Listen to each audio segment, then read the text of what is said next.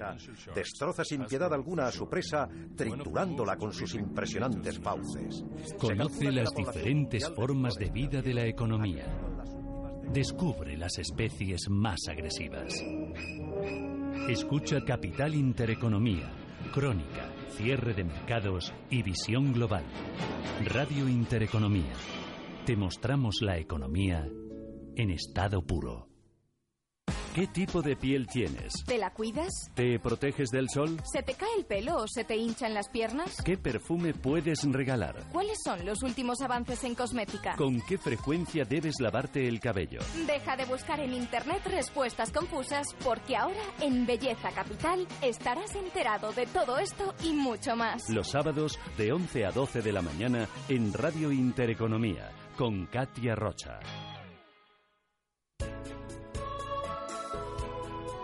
Pontareas, la mejor solución a sus cenas y reuniones de empresa.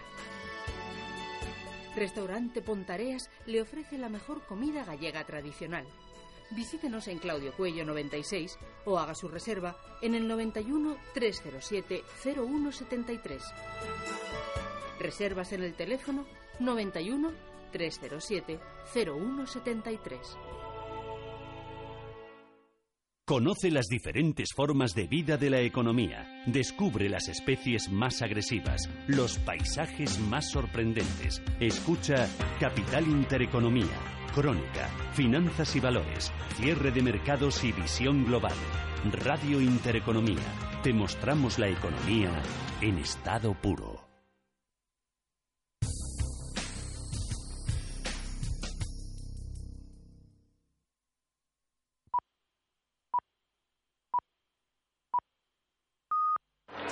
Every business day, more than a billion shares change hands on America's major stock exchanges. But it may be the most important street on earth, Wall Street. En cierre de mercados, Wall Street.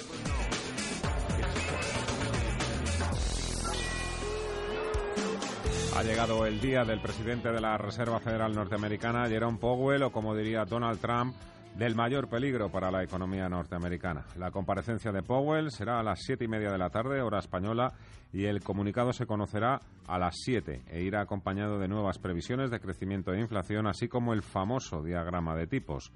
En diciembre ese diagrama contemplaba dos subidas de tipos de interés en 2019. El mercado descuenta ahora mismo que no habrá ninguna, así que todo lo que sea salirse del guion dejar la puerta abierta para una subida más y el caso contrario, si se muestra excesivamente preocupado por la economía, ambas, en ambas situaciones tendrá consecuencias en la renta variable y en los bonos. Si la Reserva Federal opta en cambio por no subir los tipos o descarta subirlos en 2019, ahí las bolsas tendrían que reaccionar al alza, pero parte de esa subida ya estaría descontada en precios. Además de Powell, la sesión viene condicionada por muchas novedades en el terreno empresarial. Son noticia compañías como Google, Boeing, Disney o FedEx. Tras la primera hora de negociación en el mercado americano, los inversores se decantan por las ventas. Hay preocupación por lo que pueda decir la Reserva Federal. Paul Mielgo, buenas tardes. Sí, buenas tardes. Eh, Nueva York espera en territorio negativo esa decisión de política monetaria de la Reserva Federal y de más novedades también sobre las negociaciones comerciales entre China y Estados Unidos.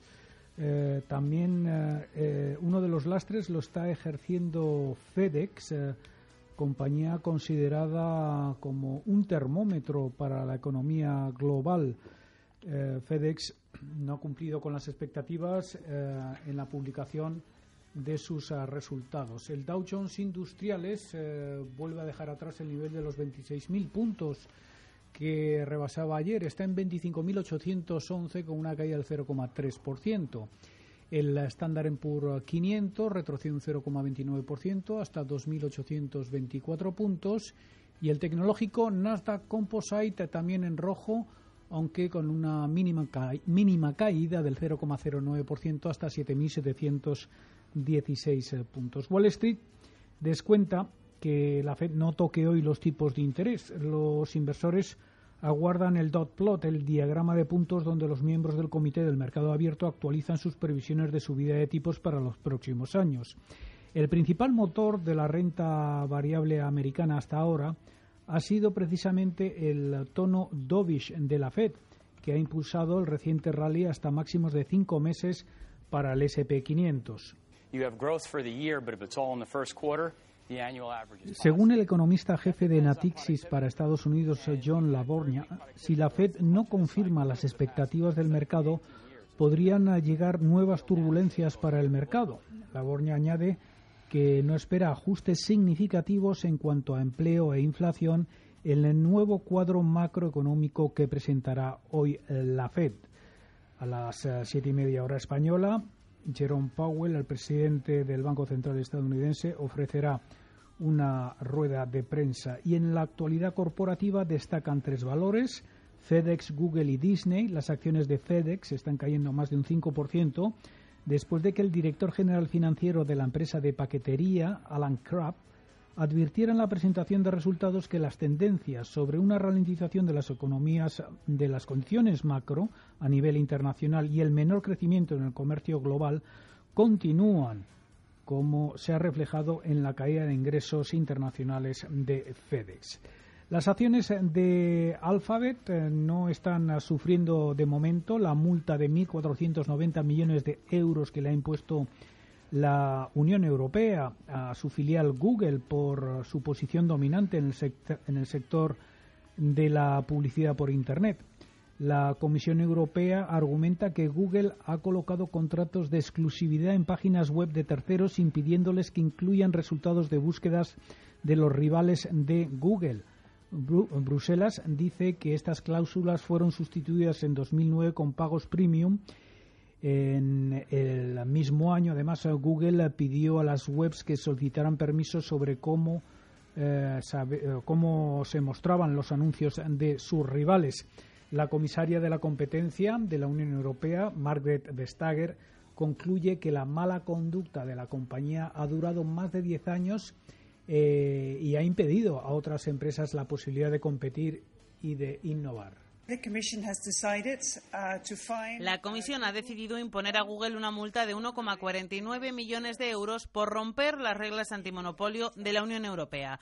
Google ha incurrido en prácticas ilegales cuando ha bloqueado las búsquedas de anuncios de sus competidores para mantener su posición de dominio en el mercado. Esta es la tercera multa antimonopolio que se impone a Google. Las acciones de Alphabet están subiendo un 0,63% hasta 1.210 dólares.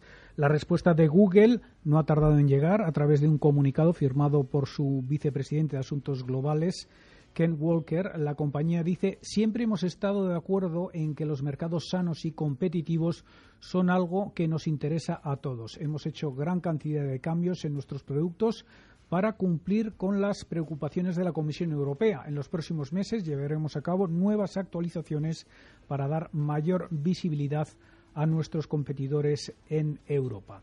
También nos fijamos en eh, Disney porque la compañía de entretenimiento ha cerrado hoy eh, la compra de eh, la 21st Century Fox, la división de entretenimiento de Fox, por 71.300 millones de dólares. Eh, ha recibido eh, luz verde de los reguladores de varios países.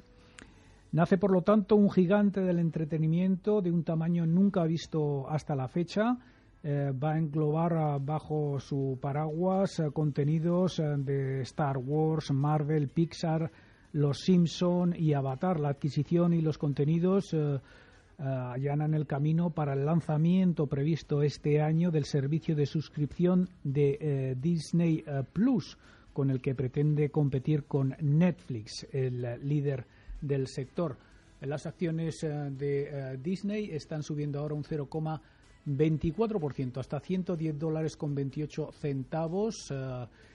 forman parte del reducido grupo de seis valores que esquivan los números rojos en el Dow Jones, entre ellos Boeing, que hoy recupera un 1,68%. También las petroleras, Chevron y ExxonMobil con subidas en torno al 0,2%. Los valores más castigados dentro del índice de los blue chips son United Health, que se deja un 1,8%, seguida de Goldman Sachs eh, y Walgreens Boots, con caídas del 1,7% y un 1,4% respectivamente. Antonio Castelo de Broker, muy buenas tardes. Hola Fernando, buenas tardes, ¿cómo estás? Bueno, pues hoy es el día para poner en marcha la paciencia, ha llegado el día. Pues sí, efectivamente, hoy la FED estrenará la política de paciencia anunciada en enero, por lo que será la primera ocasión desde septiembre de 2017 en la que una reunión que coincide con la renovación de las previsiones de los miembros del Comité de Mercados Abiertos de la Reserva Federal pues no, no va a dar lugar a una subida de, tipos de interés. Entonces, bueno, pues, puesto que la ausencia de movimientos de tipos está ya descontada por el mercado, eh, Paul lo había dicho anteriormente, eh, el interés de la reunión de hoy se centra en dos cuestiones. Eh, uno, saber si hay una variación en la mediana de las previsiones de tipos de los miembros del Comité de, Mercados Abiertos y dos, saber si se concreta la expectativa de que el proceso de reducción de balance se detenga este, este mismo año. ¿no? Lo que se refiere a las previsiones de tipos, la persistente ausencia de presiones inflacionistas. Esta semana se ha sabido que la inflación subyacente eh, descendió en febrero una décima hasta el 2,1%, algunos indicadores de actividad recientes algo más débiles de lo esperado, datos de empleo, eh, eh, ventas minoristas de diciembre, producción industrial de febrero, la continuidad de riesgos externos como la guerra comercial y el Brexit y también algunas declaraciones de distintos miembros del Comité de, Mercado Abierto de la Reserva Federal, pues lo que sugieren es que la pausa en las subidas de tipos eh, podía extenderse al menos hasta hasta septiembre, reduciéndose así la posibilidad de que este año eh, tengan lugar las dos subidas de tipos que las previsiones em, anticipaban el, pasado mes de diciembre. Esto quiere decir eh, que el Comité de, de Mercado Abierto de la Reserva Federal eh, em, eh, deje de anticipar futuras subidas? Pues seguramente no. Eh, ¿Por qué? Pues porque sigue habiendo razones para anticipar cierto repunte de la inflación en los próximos meses. Eh, las señales recientes de moderación de la actividad tienen un componente transitorio significativo. hemos hablado muchas veces del asunto de la, de la guerra comercial y lo que ha frenado la economía y además también pues bueno esperamos que los factores de, riesgo externo eh, se neutralicen eh, en buena medida en los, en los próximos meses. Entonces en consecuencia esperamos que, las previsiones de, tipos de los miembros del comité eh, con el apoyo de un mínimo ajuste a la baja de las previsiones de crecimiento e inflación se relaje pero solo un poquito, ¿no? Entonces, eh, probablemente en lugar de las de las eh, tres subidas de tipos eh, anticipadas en el mes de diciembre, que iban a ser dos este año y una más en 2020, probablemente se quede solamente en una este año y quizás otra en el 2020, aunque a lo mejor a partir de ese año pues pudiera empezar a, a recortar otra vez. Así que vosotros creéis que se va a dejar la puerta abierta también para poder subir aunque sea una vez los tipos de interés en, 2019. Oye, hay un escenario que no, del que no me has hablado. La probabilidad, eh, evidentemente, también es, es mínima, que, que apunte hacia un recorte en las tasas, la FED. Que apunte, perdona, hacia un recorte de los tipos. Sé que la probabilidad es bajísima, ¿eh? Sí, sí. Pero bueno, es un, es un riesgo que, existe, que se muestre excesivamente preocupado Powell, incluso que el mercado interprete que, que no vamos a mantener ni a subir, sino a bajar tipos. No, a bajar tipos yo creo, a ver, o sea, bajar tipos yo creo que no, yo creo que las, eh, la siguiente, o sea, la, primera bajada de tipos podría ser en el año 2020, o sea, esto no lo creo. ¿Por qué? Por lo que te he dicho antes, que efectivamente hay, digamos, hay un cóctel de, de, bueno, pues de, de situaciones eh, que hacen que la economía no pinte bien, pero yo creo que es un tanto transitorio, ¿no? Eh, efectivamente sabíamos, lo llevamos hablando durante todo el año pasado, que, que la guerra comercial era algo que iba, iba a frenar a la economía, no solamente a, la economía americana y china, eh, a la economía mundial y está ahí. Si, como pensamos, esto se, se soluciona, eh, bueno, pues eh, las cosas mejorarían. Por eso te digo que yo no creo eh, que vaya a haber em, que vaya a haber eh, modificaciones eh, en los tipos, o sea, que puedan bajar los tipos, que sean más más tobis, más blandos todavía en lo que va de 2019, quizás a lo mejor a finales de, del 2020. Oye, una última una última cosa. ¿Empieza a ganar atractivo la bolsa europea frente a Estados Unidos? Pues mira, eh, sí, porque yo creo que, en Europa eh, empiezan a sucederse noticias positivas, eh, por ejemplo, pues el tema del Brexit, ¿no? Todavía está rodeado de muchas incertidumbres, no sabemos muy bien cómo puede terminar, pero parece que la probabilidad de salir sin acuerdo, que era lo peor, se ha reducido, ¿no? las sorpresas económicas positivas, bueno, continúan sucediéndose, ¿no? Es pronto para hablar de un cambio de tendencia, pero por ejemplo, pues eh, hemos tenido el índice de expectativas en Alemania ha mejorado estimaciones, ¿no? Eh, luego, pues el anuncio de Draghi en la nueva ronda de, financiación de los celitros eh, que proporcionarán pues un, un alivio sobre todo al sector de la banca eh, las caídas de las rentabilidades de la deuda soberana, por ejemplo, la deuda soberana periférica, la italiana especialmente, ¿no? Y luego también eh, se habla de, posibles eh, fusiones, hemos hablado de Commerzbank y Deutsche Bank, esta mañana también había algunos medios eh, que hablaban de, de Peugeot y, Fiat Chrysler, bueno, todo esto puede hacer que, que las cosas mejoren, lo que hemos dicho antes, el tema de la firma de acuerdos Em, de acuerdos comerciales eh, China-Estados Unidos, aunque también mm, eh, esto va a ser un arma de doble filo para Europa, ¿no? Porque con el carácter exportador que tiene la economía europea, pues habrá que ver una vez que firmen acuerdos China y Estados Unidos qué pasa, ¿no? Con los con los autos em, eh, europeos, ¿no? Mm, habría que ver también qué pasa con las con las elecciones em, para el Parlamento Europeo. Bueno, pues tenemos ahí también Italia, Alemania, como siempre, con los temas políticos. Em, pero bueno, eh, a priori, pues yo creo que sí, que parece que, que, los síntomas en Europa pueden mejorar a favor de Europa juega la valoración, eh, Fernando. Hemos tenido, eh, antes del último trimestre del año pasado, subidas muy fuertes, una descorrelación clara entre Europa y Estados Unidos. Eh, Estados Unidos subió mucho, Europa no subió prácticamente nada, subió mucho menos. Y ahora, claro, las valoraciones en Europa, pues, bueno, pues están, están mucho más atractivas. Entonces, pensando que, las bolsas americanas otra vez vuelven a estar por ahí arriba, cerca de máximos, pues quizás ante una situación, como decías antes, que la Fed pueda decir, bueno, vamos a parar un poquito, la economía no está creciendo, vamos a mirar a ver qué pasa, la gente vea un poco y bueno, estamos menos bien allí, menos bien en Europa, las valoraciones de Europa están muy por debajo y quizás pues pueda ser más atractivo entrar aquí. Antonio Castelo y Broker, muchas gracias, hasta ahora, muy buenas tardes. Fernando, gracias a ti, buenas tardes, hasta luego.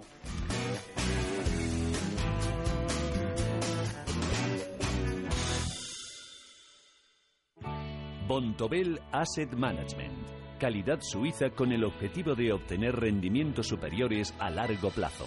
En Bontobel Asset Management siempre estamos a la vanguardia de las inversiones activas en bonos y acciones. Para más información, entre en nuestra página web bontobel.com barra am. Bontobel Asset Management, su especialista global en fondos de inversión. Hay veces que anticiparse no vale de mucho, otras sí. Reserva ya tus vacaciones en la playa con viajes El Corte Inglés y disfrutarás de las mejores plazas para este verano. Con descuentos de hasta el 40%, pago en seis meses y además hasta 300 euros en una tarjeta regalo del Corte Inglés. Haz tu reserva desde solo 75 euros. Y recuerda que todas estas ventajas también son para Semana Santa y Puente de Mayo. Anticipa la reserva de tus vacaciones en viajes El Corte Inglés. Todos son ventajas. Financiación ofrecida por Financiera El Corte Inglés y sujeta a su aprobación.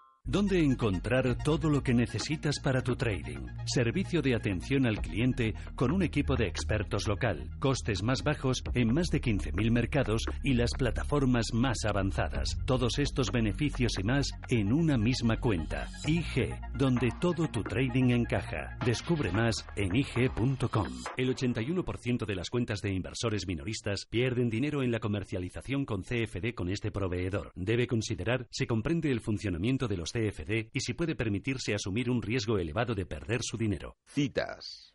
Somos solo una raza avanzada de monos en un planeta menor de una estrella mediana, pero podemos entender el universo. Eso nos hace muy especiales. Stephen Hawking. En Intereconomía, cierre de mercados ahorro, inversión y mucho más. Con Fernando La Tienda.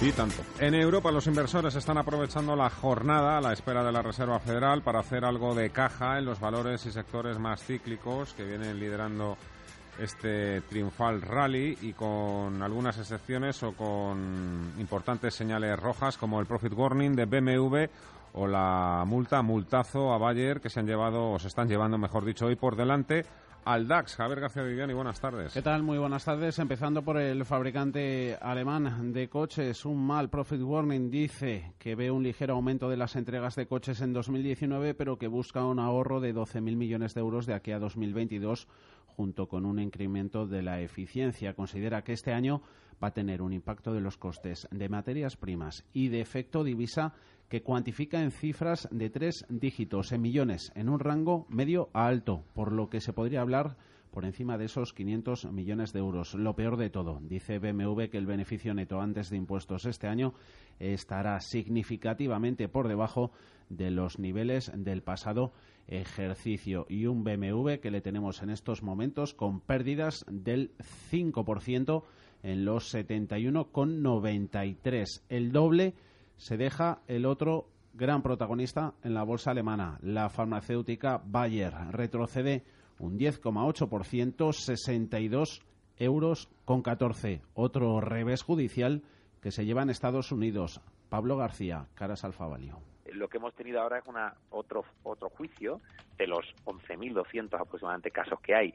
Y ahí eh, ayer, eh, pues, eh, pues ayer perdió. Es verdad que ahora tenemos la segunda fase que comienza hoy del juicio, pero bueno, la compañía desde nuestro punto de vista no ha, ha realizado fuertes provisiones que podrían ser multimillonarias y esto está haciendo que caiga la acción un comportamiento bastante bastante negativo y eso está afectando el sector del automóvil vuelve a estar bajo el foco. Ojo, mucho ojo, porque el siguiente en la lista de aranceles de Donald Trump, después de China, podría ser Europa. Mal día para todos los constructores de automóviles, incluidos también las acciones de Peugeot y Fiat Chrysler. Ayer subieron mucho al calor de posibles fusiones. Sí, ganaba ayer Peugeot bastante después de la publicación de informes que apuntaban a que el CEO del grupo está abierto a nuevos acuerdos y que Fiat, General Motors y Jaguar Land Rover podrían ser socios ideales de Peugeot. Hoy corrige Peugeot en la bolsa de París, pierde un 2,9%, ayer subió casi un 6%. Dicen desde Peugeot, lo publicaba ayer el diario francés Les Eco, que la compañía podría apoyar un nuevo acuerdo de asociaciones. Sugieren también al grupo Fiat entre las opciones. Y aquí nada o nadie ha hecho sombra hoy a Día, que ha celebrado hoy su junta y tal y como se esperaba, no ha defraudado y ha sido un paseo militar para Friedman y para Letterwan. Ana Ruiz, buenas tardes. Buenas tardes. La cadena de supermercados Día ya tiene el plan con el que tratará de, de resolver su futuro Max próximo. En concreto ha sido el de Friedman, máximo accionista de la compañía, quien a través de Letterwan se ha alzado con la victoria y así lo ha confirmado Ramiro Rivera, secretario del Consejo de Administración de Día. En cuenta el reglamento de la Junta y los datos de que dispone la mesa acerca del cómputo de los votos, se han de declarar aprobadas las propuestas de acuerdo sobre los puntos siguientes.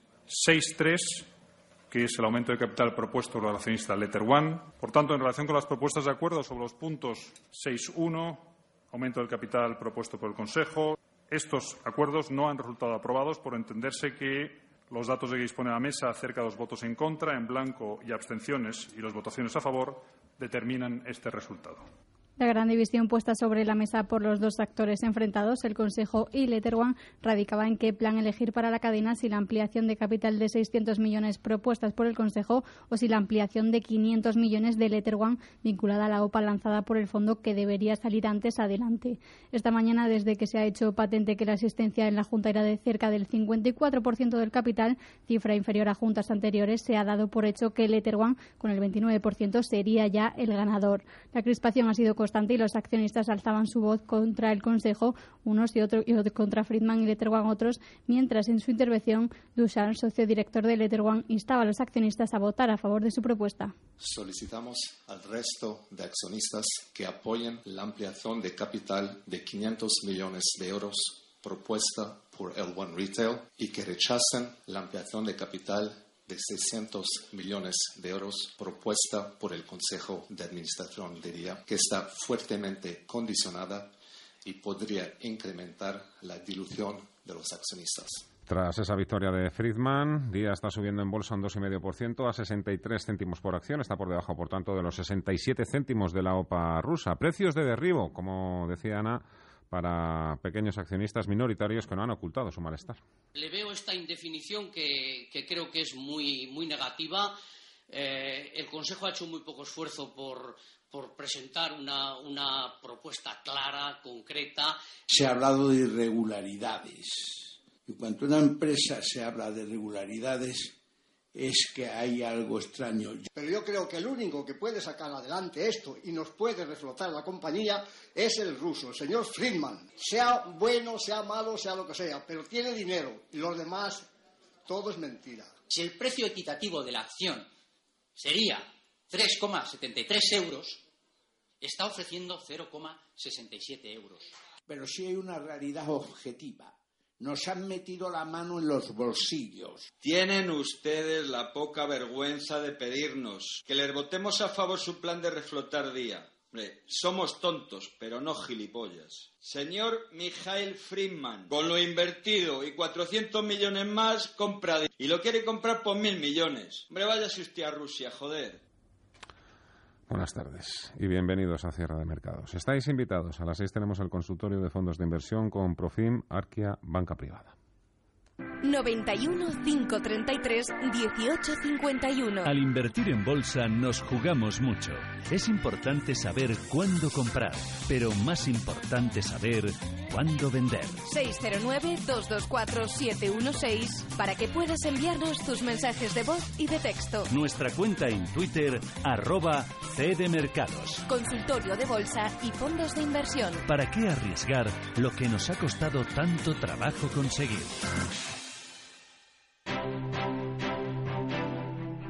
Grupo ACS patrocina este espacio. Tenemos caídas en las bolsas europeas a la espera de que Powell hable. Echamos un vistazo. Empezamos como siempre. Repaso IBEX 35. Un selectivo de la bolsa madrileña que le tenemos en estos instantes retrocediendo un 0,55%, 9.439 puntos. Una bolsa española, mercado patrio, que pone freno al optimismo que venía disparando al IBEX a zona de máximos desde septiembre. Ayer consiguió en intradía superar el nivel de los 9.500 puntos. Hoy choca, también lo ha conseguido, pero sigue chocando contra esa barrera. No es el índice que más pierde en Europa. Luego hablaremos del DAX, penalizado por las comentadas BMW y Bayer. Dentro del índice selectivo tenemos un total de ocho valores cotizando con subidas hay entre ellos un gran número de compañías de corte defensivo, utilities, las Iberdrola, las Naturgy y las Enagas. Sigue prolongando la racha alcista la central de reserva de viajes Amadeus con ganancias del 1,7%.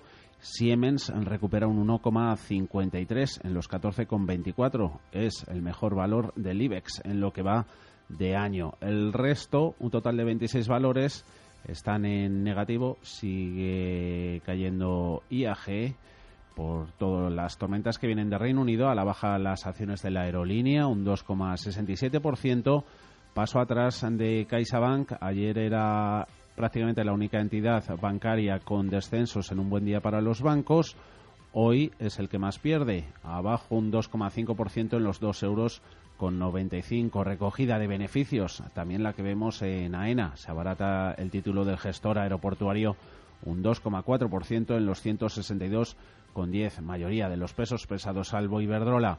A la baja, Telefónica en los 7,74 euros, perdiendo un 1,19% entre los dos grandes bancos. Comportamiento en línea con el mercado. Pierden ambos, tanto BBVA como Santander un 0,6%. El Brexit también sigue cotizando en el mercado europeo. Sí, tenemos a la Bolsa de Londres en estos momentos en los 7.316 puntos, es la que menos cae, a la baja un 0,09%. Teresa May es la primera ministra. Por eso he escrito esta mañana una carta al Consejo Europeo informándole de la petición de una prórroga del periodo del artículo 50 hasta el 30 de junio, con copia de la carta en la biblioteca del Parlamento. Como primera ministra no estoy preparada para retrasar el Brexit más allá del 30 de junio. Y eso tampoco lo ven como la opción más deseable en los cuarteles comunitarios. Hemos escuchado en las últimas horas al presidente del Consejo Europeo hablar sobre la inconveniencia de adelantar con unas elecciones en el viejo continente de por medio. Hoy se cumplen, por cierto, mil días desde la votación en referéndum de la salida del Reino Unido y quedan nueve días, en teoría, para ver si esa salida se hace efectiva en el caso de que no haya más prórrogas.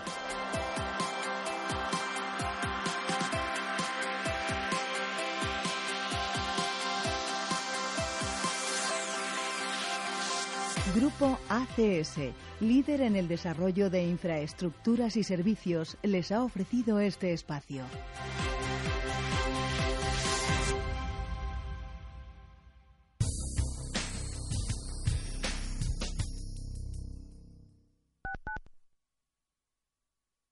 Padres vintage, nostálgicos, que no se cansan de decir que ya no se hacen coches como los de antes.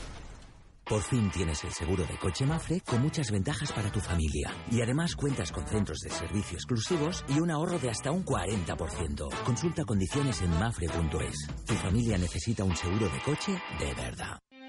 Conoce las diferentes formas de vida de la economía. Descubre las especies más agresivas, los paisajes más sorprendentes. Escucha Radio Intereconomía. Te mostramos la economía en estado puro. ¿Te apetece cenar algo diferente? ¿Me dejas que te sorprenda esta noche? Uy, claro que sí, yo encantado. En el Soto de la Moraleja hay un restaurante que se llama Kion Sui, de comida peruana, cantonesa y chifa, con una gran variedad de sabores y aromas que te dejarán boquiabierto. Ah, y es del grupo Inari. ¿Has dicho chifa? Sí, chifa. Qué poco estás puesto. Pertenece a la cocina peruana con influencias chinas. No se hable más. Esta noche nos teletransportamos a China y Perú. ¿Cómo has dicho que se llama aquí? Kion Sui. Más información en grupoinari.com.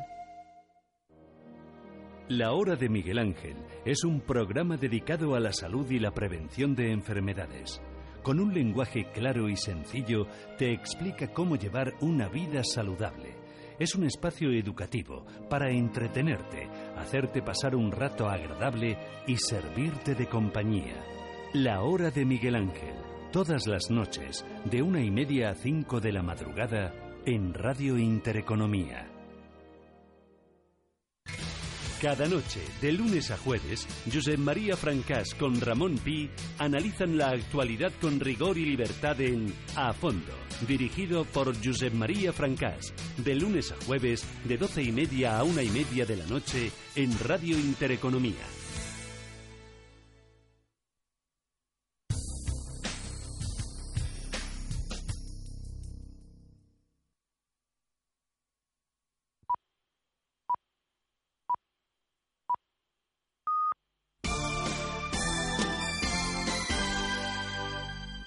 Intereconomía.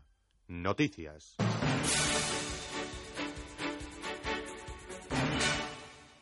Son las 4 las 3 en las Islas Canarias. Buenas tardes. El Banco de España mantiene sus previsiones de crecimiento para la economía española, pero ha alertado que las familias llevan demasiado hundido el pie en el acelerador y que cuando lo levanten podría precipitarse la desaceleración de la economía iniciada ya hace tres años. Iván Romero. Además, los hogares están recurriendo mucho al crédito al consumo apoyado en el buen comportamiento del empleo.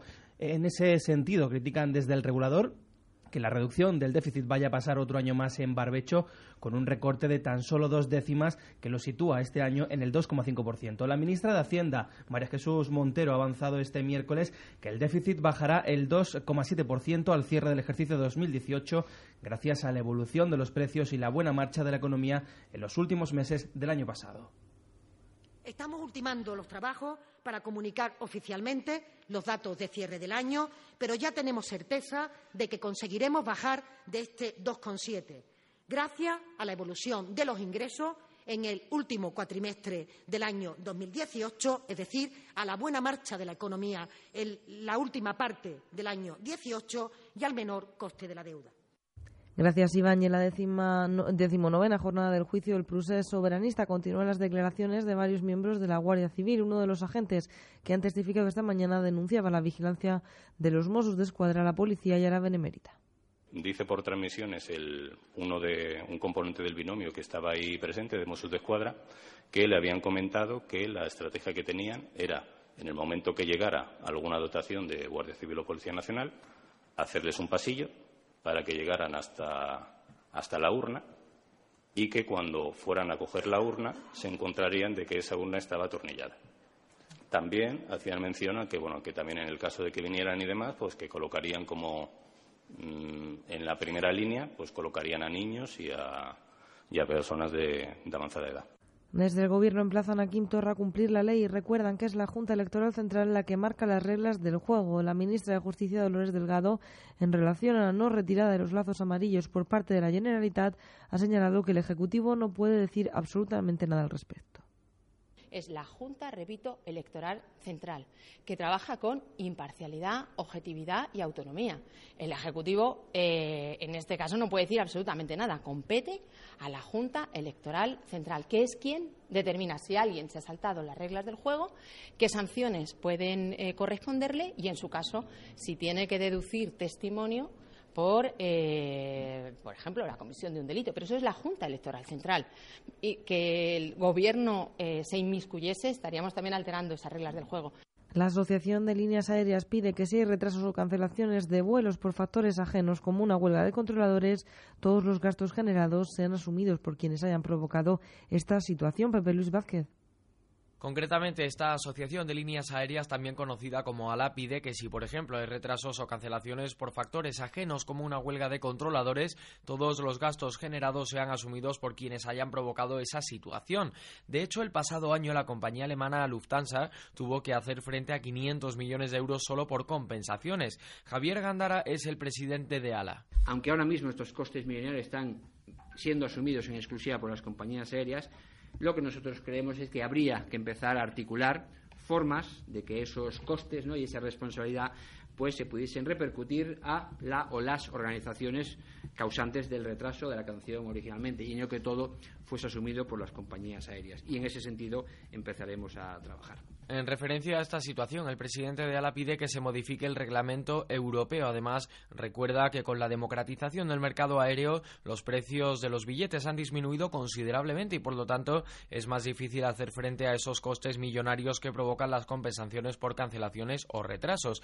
Y precisamente la Asociación de Líneas Aéreas alerta de que en este 2019, debido a la congestión del tráfico aéreo, se podrían duplicar los retrasos en vuelos en unos cuatro minutos de media. La información de los mercados en tiempo real.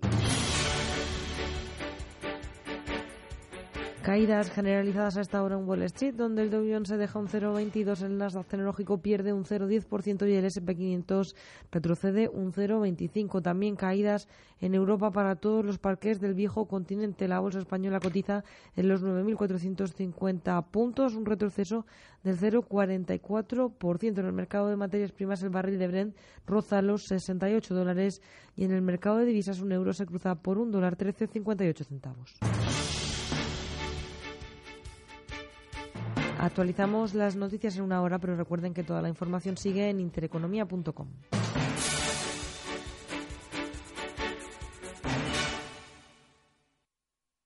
Sigue la emisión online de Radio Intereconomía donde quieras a través de nuestra app. Descarga la aplicación Intereconomía en tu teléfono móvil o tablet, tanto para Android como para iOS, y estarás siempre al tanto de la actualidad y la mejor información económica desde donde quieras. ¿Dónde encontrar todo lo que necesitas para tu trading? Servicio de atención al cliente con un equipo de expertos local, costes más bajos en más de 15.000 mercados y las plataformas más avanzadas. Todos estos beneficios y más en una misma cuenta. IG, donde todo tu trading encaja. Descubre más en IG.com. El 81% de las cuentas de inversores minoristas pierden dinero en la comercialización con CFD con este proveedor. Debe considerar si comprende el funcionamiento de los CFD y si puede permitirse asumir un riesgo elevado de perder su dinero. Todos tenemos los mismos vecinos. La que nunca saluda, el amable, el súper amable, el que siempre se ofrece de presidente, el fanático del taladro. Y también está el típico vecino que te ofrece una nueva línea de móvil. ¿A qué es? ¿Que ese no lo tienes? Sí, sí que lo tienes. Porque ahora en correos también puedes contratar una línea de móvil, que para eso somos vecinos. Los nuevos tiempos llegan por correos. Las empresas y todos sus empleados son el impulso de este país. El impulso que nos hace avanzar, crecer y llegar cada vez más lejos. Y en el Santander apoyamos a las empresas con todas las soluciones que necesiten para seguir creciendo, ser el motor de nuestra economía y el corazón de todo un país. Santander, el banco de todas las empresas. Cierre de mercados. Actualidad. Análisis. Información. Viendo el resultado del último ejercicio de los problemas en Italia, el Brexit o los problemas secesionistas en España, uno se pregunta cómo es que la bolsa europea no caiga todavía más. Nadie sabe exactamente los motivos que han llevado o llevan a muchos hedge funds a seguir apostando contra Europa, pero sí que tenemos más o menos claro por qué Estados Unidos ha ido e irá por delante de la bolsa europea. La divergencia entre Estados Unidos y Europa siempre resulta de lo más interesante de analizar, es un interesante debate e incluso para discutir. Eso sí, el común denominador de cualquier teoría es la Europa de las dos velocidades, el norte contra el sur y, por supuesto, también todo el ruido político el populismo del norte y el populismo de los países del sur. En Europa puede que los políticos y los tecnócratas sean más políticamente correctos que en Estados Unidos, pero también son más partidarios de subir impuestos aquí y de tirar del gasto público y de legislar a menudo contra los intereses de sus propios ciudadanos o sus propias empresas. Por otro lado, lo más preocupante no es que haya inversores fuertes que sigan apostando contra Europa, no es la apuesta bajista en sí lo que preocupa, sino que se haga contra el consenso del mercado, porque la experiencia demuestra que ir contra ese consenso suele dar buenos resultados. Ahora mismo no hay color, si es por términos de PER o por potencial, la apuesta clara es Europa cotiza un PER de 11,5 veces frente a una media de 14 veces. Las bolsas europeas siguen en racha, a pesar de la recogida de beneficios de este miércoles. Nada cambia, pero tampoco están dando todo lo que se espera de ellas en términos de potencial y por valoración. Puede que otra vez estemos cayendo en el mismo error de tantas y tantas veces, creernos que sí, que Europa tiene la capacidad suficiente para tomar el relevo de otros mercados, como Wall Street. Que no lo haya conseguido nunca no significa que no pueda hacerlo algún día, pero tampoco es lo relevante porque mientras haya rentabilidad, ¿qué es lo que importa?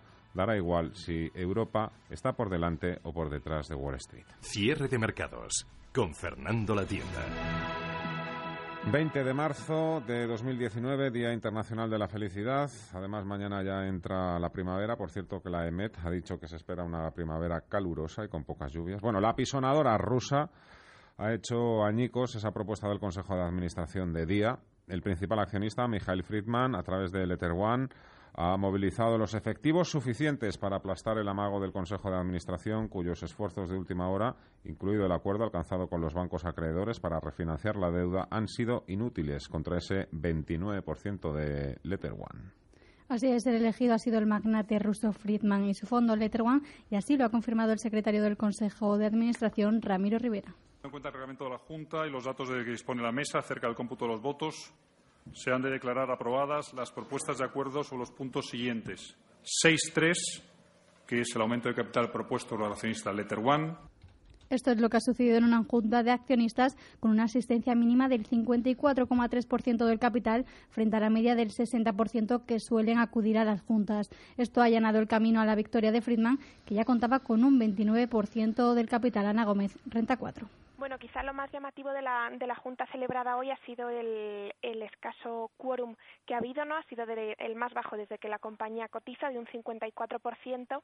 Y bueno, teniendo en cuenta que para aprobar los distintos puntos del día, pues hacía falta mayoría simple, pues simplemente con la participación del Ether One ya era suficiente para, para aprobar su ampliación y rechazar la del, la del Consejo. Aquí quizás nos parece relevante poder conocer el resultado detallado de la, de la votación para ver también el posicionamiento del, del resto de accionistas y esto se va a conocer en el acta notarial que se va a publicar en los, en los próximos cinco días.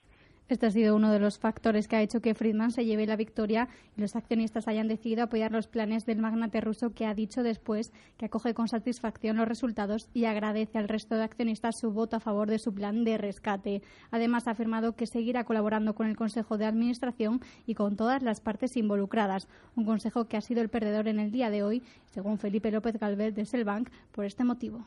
Eh, los motivos por los que no ha habido un apoyo significativo al, plan del, actual equipo directivo, eh, yo creo que probablemente se deba a, que la ampliación que ellos proponían, a pesar de que iba a tener derecho de suscripción preferente, iba a tener un efecto dilutivo muy importante y esto es probablemente lo que, lo que menos haya gustado. Por su parte, el Consejo de Administración de Día se ha reunido de manera urgente tras la Junta para valorar la situación, pero en cualquier caso, Letter One ha hecho valer su 29,5% del capital para sacar adelante su plan y tumbar el del equipo gestor en una Junta con un quórum, como decíamos, muy bajo.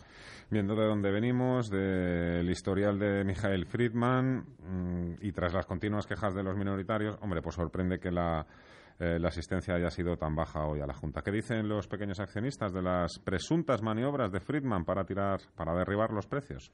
Pues en el turno de ruegos y preguntas entre los accionistas también ha hablado Stefan Ducharme, que ha explicado su propuesta y ha advertido de que era que la, mejor que la presentada por el Consejo, por la alta dilución que llevaba para el accionista. En cuanto al resto de minoritarios y representantes que han ido hablando, han hecho ver que no estaban a favor de ningún plan y que se veían obligados a elegir entre dos opciones que dicen malas. Uno de ellos decía que a pesar de votar a favor del Consejo, cree que no han estado a la altura y que no han hecho lo suficiente por los accionistas. Le veo esta indefinición que creo que es muy, muy negativa. Eh, el Consejo ha hecho muy poco esfuerzo por, presentar una, propuesta clara, concreta. Después de toda la historia de la reformulación de las cuentas, creo que me parece que no es de recibo que esto se haga así. ¿eh? A pesar de todo, votaré a favor porque creo que no hay más remedio. ¿eh? También ha estado muy presente el tema de las presuntas irregularidades en las cuentas del ejercicio anterior y ha pedido responsabilidades y hechos al Consejo de Administración. Si el Consejo de Administración va a estudiar seriamente las responsabilidades penales en que pudiera haber incurrido el señor Currales y la señora Llopis. Se ha hablado de irregularidades. Y cuando una empresa se habla de irregularidades, es que hay algo extraño. Yo no voy a entrar en la calificación penal, pero el decoro y la dignidad del accionista requiere que el Consejo haga ese movimiento. Pero no todo ha sido para el Consejo. También ha habido mensajes a favor del magnate ruso Letterwan, tachando de mentiras los planes del Consejo. Pero yo creo que el único que puede sacar adelante esto y nos puede reflotar la compañía es el ruso, el señor Friedman. Los demás, nada. Y todos para adelante sea bueno, sea malo, sea lo que sea, pero tiene dinero y los demás, todo es mentira. Pero a pesar de la victoria, todo no ha sido positivo para Letterman y Friedman, porque varios accionistas le han echado en cara el precio tan bajo que ofrece por la acción de día en su OPA. Y yo le digo, no se lo voy a decir yo, se lo va a decir Cervantes en el Quijote, ¿eh? que decía lo siguiente, si no en todas las partes contentas, señor Ducarme, a lo menos en algo satisfechas. Si el precio equitativo de la acción sería 3,73 euros, está ofreciendo 0,67 euros. Además, han nombrado en varias ocasiones la poca actuación y los pocos movimientos que ha hecho, en su opinión, la CNMV en todo este asunto. ¿Qué sabe la CNMV sobre esto? ¿Y qué está haciendo la CNMV para evitar el desafuero? ¿Qué es el del señor? No tengo que añadir más. Creo que es, lo estamos pensando muchos accionistas que hemos visto cómo, con todos los respetos que me merecen las opiniones que no conozco, pero sí hay una realidad objetiva. Nos han metido la mano en los bolsillos. Hay otros que, sin embargo, no estaban a favor de ninguna de las partes porque ambas, dice, suponen pérdidas para el accionista que al final será el principal perjudicado en toda esta historia. Tienen ustedes la poca vergüenza de pedirnos a los 43.000 accionistas minoritarios, a los cuales pertenece la mayoría de la empresa, que les votemos a favor su plan de reflotar día. somos tontos, pero no gilipollas. Señor Mijail Friedman, con lo invertido y 400 millones más, compra. Y lo quiere comprar por mil millones. Hombre, váyase usted a Rusia, joder. Lo que está claro es, como ven, es que la Junta se ha desarrollado en un clima de máxima tensión. De hecho, mientras todo esto ocurría dentro de la Casa de América, fuera los sindicatos se manifestaban en la puerta y ha tenido que intervenir incluso la policía. Bueno, pues en definitiva, eh, el ruso, como decía uno de esos pequeños accionistas, ya tiene la pieza donde quería y aunque está obligado hasta cierto punto por las circunstancias a tener que entenderse con el actual Consejo de Administración, con Friedman cualquier cosa puede suceder a partir de estos momentos. De forma inmediata, la Comisión Nacional del Mercado de Valores ni siquiera ha aprobado la OPA y DIA necesita dinero urgente, al menos 100 millones, para no incurrir inmediatamente en causa de disolución. De hecho, ahora la compañía cuenta con un plazo de dos meses para revertir sus fondos propios negativos por 98,8 millones en la matriz. Está por ver si antes del 20 de mayo el primer límite se conoce el resultado de la OPA del Etherone. En cualquier caso, ¿qué escenario se abre ahora? Nos lo contaba José Luis Herrera de CMC Markets. Bueno, por un lado, esa situación de refinanciación que, el Consejo pues eh, espoleaba como digamos como caballo de batalla eh, quedaría aparcada aunque yo creo que si se impera la cordura Eh, y es mi opinión, pues lo que debería ocurrir con esto es que una vez, eh, pues bueno, dirimidas las batallas internas, lo que lo que haría él, lo que debería hacer el Consejo es apoyar esa, pues bueno, esa, esas propuestas de, de que pasaban por hacer una ampliación de capital de 500 millones, eh, mantener viva la OPA, la actual OPA, incluso, bueno, pues porque no no sería descartable que hubiera eh, incluso una posible contraopa o una subida del, del, precio, pero por lo menos ya tenemos una, una, hoja de ruta y una visión y una parte de la visión de, la compañía eh, definida. Y para definirlo, el plazo para encontrar un acuerdo entre el Etherone y la banca expira a finales de mayo, momento en el que también vencen las líneas de crédito por más de 700 millones que los acreedores le dieron al Consejo en diciembre para sobrevivir estos meses de transición. Ana Gómez, Renta 4 también no hay que olvidar que si en el plazo de dos meses no tenemos ninguna otra operación que permita revertir el, patrimonio neto actual que es motivo de disolución, la compañía podría verse abocada al concurso de acreedores y aquí es verdad que en distintas intervenciones de del Ether One sí que se han mostrado dispuestos a inyectar capital en la compañía, pero siempre después de hacerse con el, con el control. Además de no aparecer ninguna OPA competidora durante estos dos meses, opción poco probable, el partido se juega ya entre los hombres de Friedman y los cuatro principales bancos prestamistas, Santander, CaixaBank, JP Morgan y Societe General. Hasta el momento, el conjunto de los 13 acreedores ha rechazado las propuestas de Letterwan por considerarlas abusivas y hasta ridículas. Veremos a ver qué pasa. Felipe López Galvez. Y llegados a este punto, pues lo lógico sería que, debido a que el siguiente paso sería esperar a que en, unos días la CNMV apruebe la OPA a 0,67 euros, pues que sus acciones se sitúen ligeramente por debajo de, ese nivel, que es como están eh, ahora mismo. Y decimos eh, por debajo y no justo en ese nivel, en esos 0,67 euros, por el descuento lógico eh, que se aplica por el tiempo que quedaría para, para recibir el dinero en efectivo y sobre todo eh, reflejando el, el riesgo que aún existe de que finalmente la operación no se lleve a cabo. Ahora mismo cotizan en los 0,63 euros por acción. Hay que tener en cuenta que aunque el Etherone ha visto la luz verde, su plan contempla una ampliación de capital de 500 millones supeditada que salga adelante esta OPA que presentó. Necesita para ello el visto bueno de los bancos acreedores, resumiendo algo que se tenía el Consejo y que la aceptación de la OPA sea al menos del 50% para la parte de la empresa que no controla, es decir, del 35%, lo que tampoco parece sencillo dado que muchos inversores han comprado notablemente por encima del precio ofertado. Nada más la Junta, el Consejo de Día, como decíamos, ha comenzado una reunión de urgencia para determinar los pasos a seguir a partir de ahora, toda vez que su plan ha sido rechazado. El Consejo debe lidiar con la patata caliente que tiene día sobre la mesa, el patrimonio negativo de 100 millones que hacen estar a la cadena en quiebra técnica. Por eso, y aunque hay dos meses para corregir la situación, los consejeros discutirán si piden el concurso de acreedores o negocian con Letterwan para que saque adelante los fondos. Quien tiene muy poco dinero tiene que jugar en bolsa.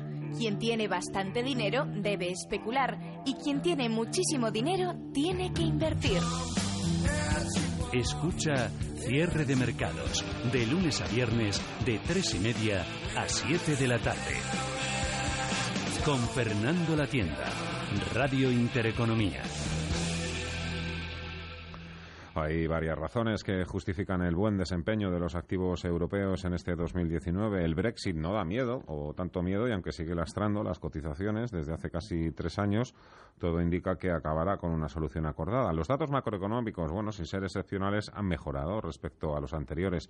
Hay confianza en el Banco Central Europeo y nuevas inyecciones de capital. El ruido ha bajado de forma considerable en Italia, también las primas de riesgo de los periféricos y las operaciones empresariales involucran no solo a los bancos, como estamos viendo eh, estos días también eh, con el caso de Peugeot o Fiat. Pero antes de lanzar las campanas al vuelo hay que replantearse también las cosas dos veces, o al menos mm, pensárselo dos veces, porque todavía queda mucho trecho para que este suflé, el suflé europeo, llegue a ser perfecto sí que está en, ebullición. Goldman Sachs, Morgan Stanley, ¿qué están viendo? Un artículo de Bloomberg el lunes decía que los dos bancos de inversión se han vuelto alcistas en renta variable europea. Cierto que lo que digan no es argumento de autoridad, puede suponer, eso sí, un punto de inflexión en el sentimiento hacia las bolsas del viejo continente y eso puede hacer mover las cotizaciones de los parques europeos, sobre todo a corto y medio plazo, dicen los expertos.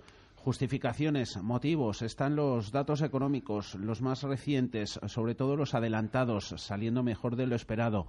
La preocupación por China se relaja. De hecho, Morgan Stanley se queda con un repunte reciente en los nuevos pedidos de exportaciones del gigante asiático.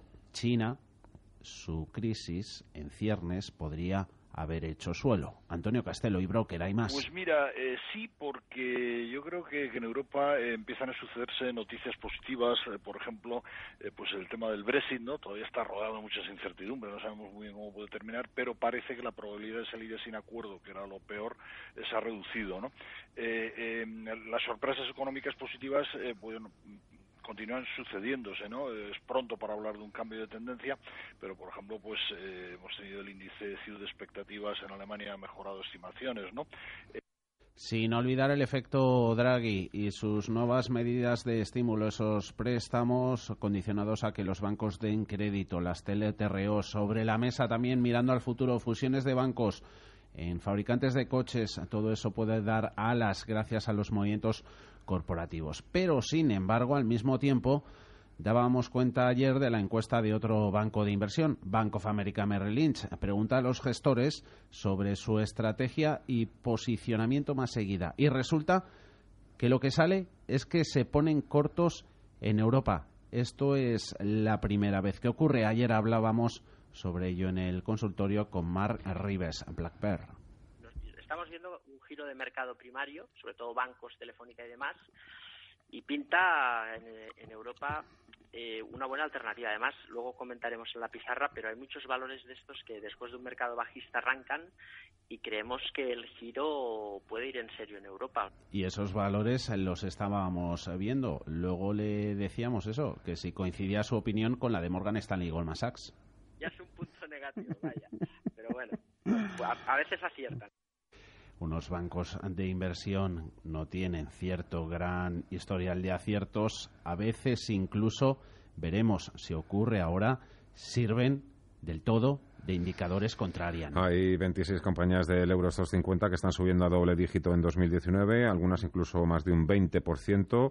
Otras compañías como Airbus, que lleva un 42, o la cervecera AB InBev, se apunta ya a un 28%, pero es que en esa lista tenemos compañías tipo Pinol, estoy hablando de los 250, ¿eh? Pinol, Louis Vuitton, Vivendi, ASML, AXA, españoles también dentro de Eurostos con buena cosecha. Tenemos, por ejemplo, a Inditex o al BBV con un más 17%. Sí, el tema de las valoraciones Estados Unidos contra Europa, volviendo a ello. Luego vemos los eh, sectores. Tenemos el PER SP500 18,6 veces, Eurostox en el 16,7. Pero si buceamos en el comportamiento de los eh, sectores, están justificadas esas valoraciones. En primer lugar, no ya por el presente, sino por lo que vimos más bien en el pasado. Antonio Casetelo a favor de Europa juega la valoración. Hemos tenido, eh, antes del último trimestre del año pasado, subidas muy fuertes, una descorrelación clara entre Europa y Estados Unidos. Eh, Estados Unidos subió mucho, Europa no subió prácticamente nada, subió mucho menos. Y ahora, claro, las valoraciones en Europa, pues, eh, bueno, pues están, están mucho más atractivas. El PER del índice más amplio americano, el SP500, tras los excesos de 2018, ahora dicen los expertos que está un poquito más en línea con el promedio de las últimas semanas al ver en GIS GVC Gaesco. Obviamente, al igual que ha pasado en Estados Unidos, en que ha habido una correlación muy elevada entre beneficio y precio, aquí en Europa también debería de haberla. Lo que Europa ha estado un poco más lastrada porque no es un escaparate a nivel tecnológico como puede ser el americano. Hay empresas que tienen muchísimo valor aquí en Europa, pero no son tan visibles como, por ejemplo, pueden estar en Estados Unidos o cotizando lo que es en un Nasdaq. Son las correlaciones, antes eran descorrelaciones, también hay diferencias, lo que vemos ahora y lo que no veíamos antes, Torvega, Consult. Eh, digamos que si te coges un año del 2000, 2006, todo subía, ¿no? Daba, daba igual lo que compraras, al final todo subía todo. Eh, ahora, en las fases tardías de ciclo, es mucho más importante qué tienes en cartera porque hay cosas que van a caer mucho, que potencialmente pueden caer mucho, y otras cosas que aguantaron muy bien esas caídas o incluso subir ¿no? contra el mercado. Entonces, básicamente lo que lo que le, diría al participante al final es que se fije mucho que donde esté posicionado tenga un stock picking muy, muy bien hecho, gente que compre por fundamentales, que tenga mucho cuidado con los ETF, sin duda. Hablando de la compra de los fundamentales, esa filosofía del value investing consiste en comprar algo por menos de lo que vale. Se puede seguir aplicando. Jorge Pérez, Libertad 7. Pues mira, yo creo que realmente a nivel de valoraciones, teniendo en cuenta el buen año que lleva la bolsa americana y la bolsa europea, pues eh, yo particularmente no veo grandes diferencias a nivel eh, agregado, a nivel de mercados. Eh, yo estoy más mirando compañías concretas y casos concretos, que es donde al final creo que se puede encontrar más valor. Y esas compañías las vemos ahora. Compañías, sectores, venga. Empresas, por ejemplo, echando un vistazo a los principales índices de los parques del viejo continente, empezando por París, de las mejores bolsas. Su índice de referencia, el CAC 40, gana un 14%. Luego lo comparamos con sus hermanos de más pequeño tamaño. En, París, los mejores valores, hay un buen puñado que arrojan subidas de doble dígito. A la cabeza de ellas está Airbus, gana un 40%. Está otro contratista aeronáutico, Dassault Systems. Pero luego es que está brillando el lujo en tiempos de desaceleración económica. Gana Louis Vuitton Moët Genesis un 24, Kering un 23, Hermès otro 23%. José Luis Herrera, CMC Markets. A pesar de que, de que los datos macro pues eh, no, no auguran que pueda o no confirman que haya una recuperación sostenida en Europa, pero tampoco están dando pie por el momento a, pensar en que pueda haber una, una, o sea, una recesión, sino más bien una eh, desaceleración y, bueno, pues eh, eso es bueno, eso sería positivo para, para las firmas de lujo. En Alemania, pese a lo que estamos viendo hoy, también hay valores que repuntan más de un 20% desde enero Está la archiconocida ya Fresenius, se anota un 25%. La cementera Materiales de construcción, Heidelberg gana un 23, Deutsche Post otro 23, defensivas como RWE un 17%, el DAX un poquito atrás, sobre todo debido a los descensos de hoy respecto a sus pares europeos, gana un 10%. En la bolsa de Milán, el MIP recupera un 17%. Ahí brillan las Ferrari, un 34%. Una compañía de servicios petrolíferos, Saipen, un 51% más cara. Pero también los bancos, entre los mejores de Europa. Mediolanum, un 24%. Unicredit, un 22%. Terminamos con el IBEX 35. Brilla a la cabeza de la subida Siemens Gamesa, un 35%. Acciona, un 30, Mediaset un 27, Indra un 20, lo mismo que se anota la acción de AENA. Me imagino que muchos gestores value estarán haciendo cuentas y estarán viendo si las fuertes subidas que llevan algunas de las compañías que llevan en carteras merece la pena conservarlas a raíz del castigo que sufrieron también en 2018, una vez que se iguale eh, ese nivel, pues ahí es donde podrían empezar ya a parar o a dejar de comprar. Los índices, los principales índices lo están haciendo en general algo mejor que los medium y small caps. Eso en el caso español está muchísimo más claro. Pero bueno, ¿qué es lo siguiente? Hay que seguir apostando entonces por la calidad, la baja deuda, el tamaño de estas grandes multinacionales o el potencial está en las medianas y pequeñas y se frena el deterioro macroeconómico. Porque eso, la incertidumbre y todos los vaivenes que puedan venir desde el entorno económico, todos los ruidos, sobre todo desde de la guerra comercial que pueden afectar al devenir de la actividad económica, eso hace ser a las empresas por tamaño unas más sensibles que otras. Escuchábamos antes a Jorge Pérez de Libertad 7 comentándonos que no hacía falta y que no es conveniente comprar mercados, sino comprar empresas. A la hora de preguntarle por tamaños, opina casi lo mismo. Considero que al final en compañías medianas es donde realmente, medianas y pequeñas, siempre que tengan una liquidez suficiente, pues es más posible encontrar valor que a lo mejor en grandes compañías eh, que, al final pues se mueven más muchas veces en, línea con el mercado. Entonces eh, creo que es más fácil encontrar, o hay más oportunidades de encontrar compañías infravaloradas con buenos fundamentales en compañías de un tamaño mediano en Europa, donde además pues tenemos una mayor capacidad de, de información o de alcance de resultados. Y si es más fácil encontrar valor en compañías pequeñas, más fácil en teoría debe serlo en el IBEX 35 porque es donde más han caído en comparación con los mercados europeos. IBEX gana desde enero un 10,6, pues el IBEX Medium Cap se anota un 6%, el Small Caps un 10. Es la mayor diferencia entre empresas de gran capitalización y de pequeñas y medianas que vemos en Europa, porque en París, en la bolsa francesa, El CAC gana desde enero un 14, su segmento de media capitalización un 11, poquita diferencia. En Alemania el DAX gana un 10, pero las pequeñas allí se anotan un 16%, las medianas un 15. En el caso italiano, más de lo mismo, gana el MIP, ahí se parece más al IBEX 35, un 17%. Su segmento de pequeñas empresas por capitalización recuperan un 11%, en sintonía con lo que lo hacen las pequeñas empresas. Alberto Salgado director de inversiones de Intermono y Gestión. Hola Alberto, ¿qué tal? Buenas tardes. Muy buenas tardes a todos. Estamos hablando de los puntos fuertes y débiles de la bolsa europea frente a la norteamericana o de los activos europeos frente a los norteamericanos. ¿Cree usted que se dan las circunstancias para que se siga estrechando esa diferencia o preguntado de alguna manera que la gran promesa que es Europa realmente pueda dar la sorpresa este 2019? Pues a nivel de composición de índices, por ejemplo, si vemos un SP500 frente a un Eurostock 50, que es de lo más seguido, yo creo que hay dos grandes diferencias en cuanto al sector europeo, que son automóviles y bancos, que tienen mucha más representación que, en Estados Unidos, y por el contrario, aquí pues adolecemos de, tecnología prácticamente y, y, dentro del SP pesa bastante. Entonces, para nosotros es básico para que la bolsa europea lo haga mejor que haya expectativa de subida de tipos, porque si no, eh, a los bancos les va a costar mucho seguir subiendo. eh, han recuperado niveles, están cotizando a ratios pues ridículamente bajos, pero necesitan de por lo menos visibilidad de que haya subida a corto plazo.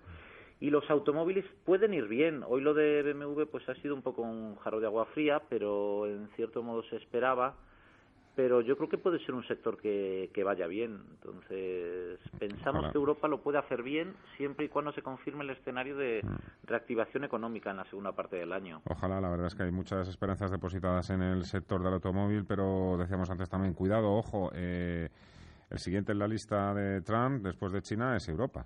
Los aranceles a Europa. Ahí tenemos también, ahí va a empezar otra vez una negociación a cara de perro entre Europa y Donald Trump.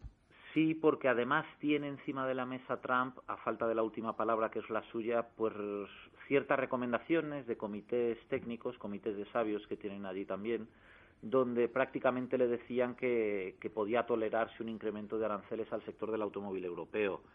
Entonces, creo que en mayo se tienen que pronunciar definitivamente y ahí va a haber una negociación política, eh, como es lógico, ¿no? Estuvieron, si recordamos, hace pues varias semanas viendo los principales dirigentes de Daimler, BMW y no sé qué, eh, Volkswagen yo creo que también, a gente de la Casa Blanca y sin duda pues va a haber negociaciones ahí. Eh, se cierne una amenaza también sobre nuestro sector, indudablemente, sí. Mm. La Junta de Día, ¿lo ha subido hoy? ¿O por la pues, prensa? al final es verdad que Día mm, eh, parece triunfar la, la proposición de, de Letter One evidentemente con una asistencia a la Junta de un 55%, pues no, no había otra posibilidad. Ellos ostentan un 29%.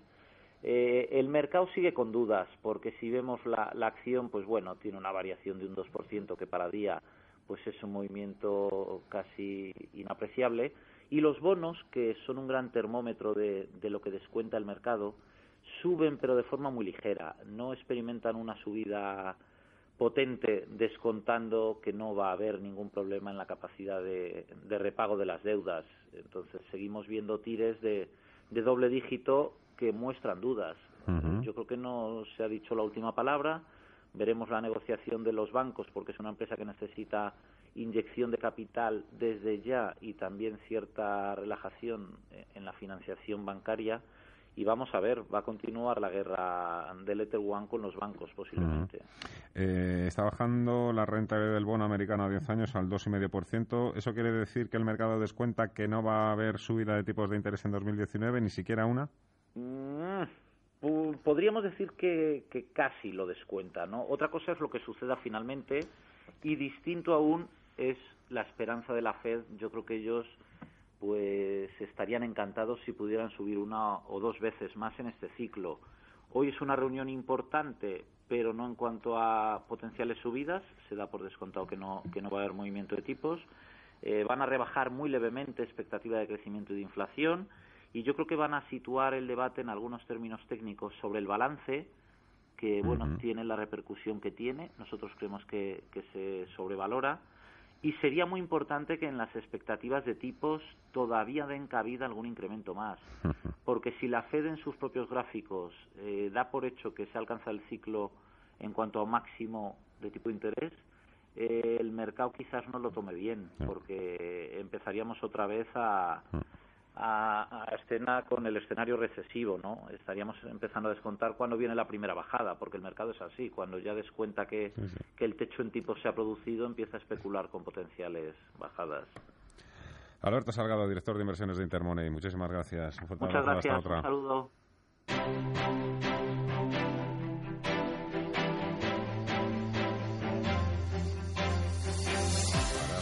Apenas tenemos novedades, más allá de que las caídas se hayan moderado en Europa y en Estados Unidos a la espera de, Powell y, sus amigos un poquito menos eh, de ritmo vendedor en los parques del viejo continente, no así en Alemania, donde siguen pisando el acelerador de las ventas. Pierde el DAX un 1,3% en los 11.600 32 puntos, abajo IBEX 35, algo menos de la mitad de lo que pierden en Alemania, un 0,50.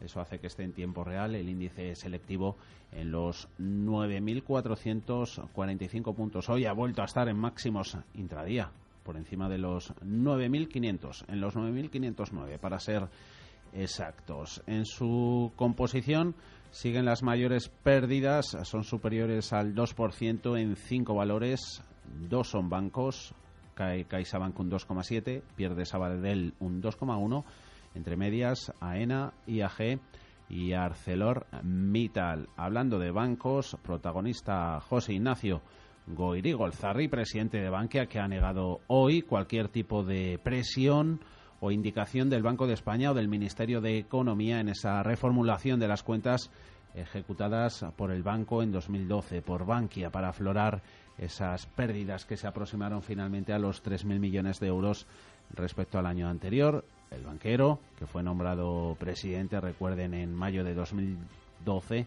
ha testificado, hoy ha asegurado como testigo en el juicio que analiza la salida a bolsa de Bankia que la cúpula de la entidad siguió criterios contables prudentes. Pero el Banco de España jugó un papel, digamos, de, auténtico, de auténtica ayuda para el desarrollo de las cuentas, pero nunca jamás estableció ningún tipo de criterio y mucho menos requerir que se reformularan las cuentas, nunca jamás. Una banquea que gana hoy un 1%, 2 euros con 49. Hemos comentado los que más caen, los que más suben, Amadeus, Siemens, Acciona, Técnicas Reunidas, Enagas y la mencionada Bankia. Todas ellas estas cotizadas con ganancias que superan el 1%. Otros mercados que prestamos con atención, ganancias que superan el 1% en los dos barriles de petróleo, en los 60 euros el americano, el Brent en los 68,39, arriba un 1,15%. Mercado de divisas par euro dólar, lo tenemos en estos momentos 1,13, 56 unidades, poquitos cambios. El buscador.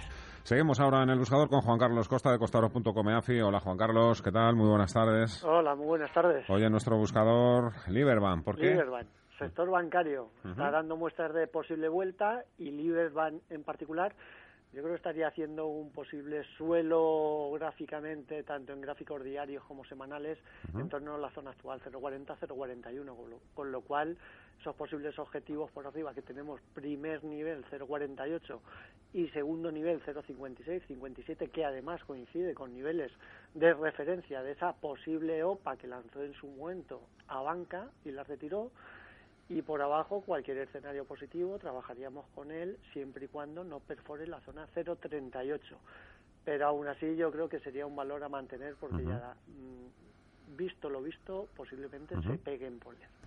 Suelo, suelo en Liberbank, 0,38 el stop. Juan Carlos Costa, costaro.com, muchas gracias. Hasta otra. gracias. A las 6 os recuerdo que tenemos hoy consultorio de fondos de inversión con Profima Arquia Banca Privada. Estarán por aquí con nosotros José María Luna y Juan Luis Sevilla. Apuntar.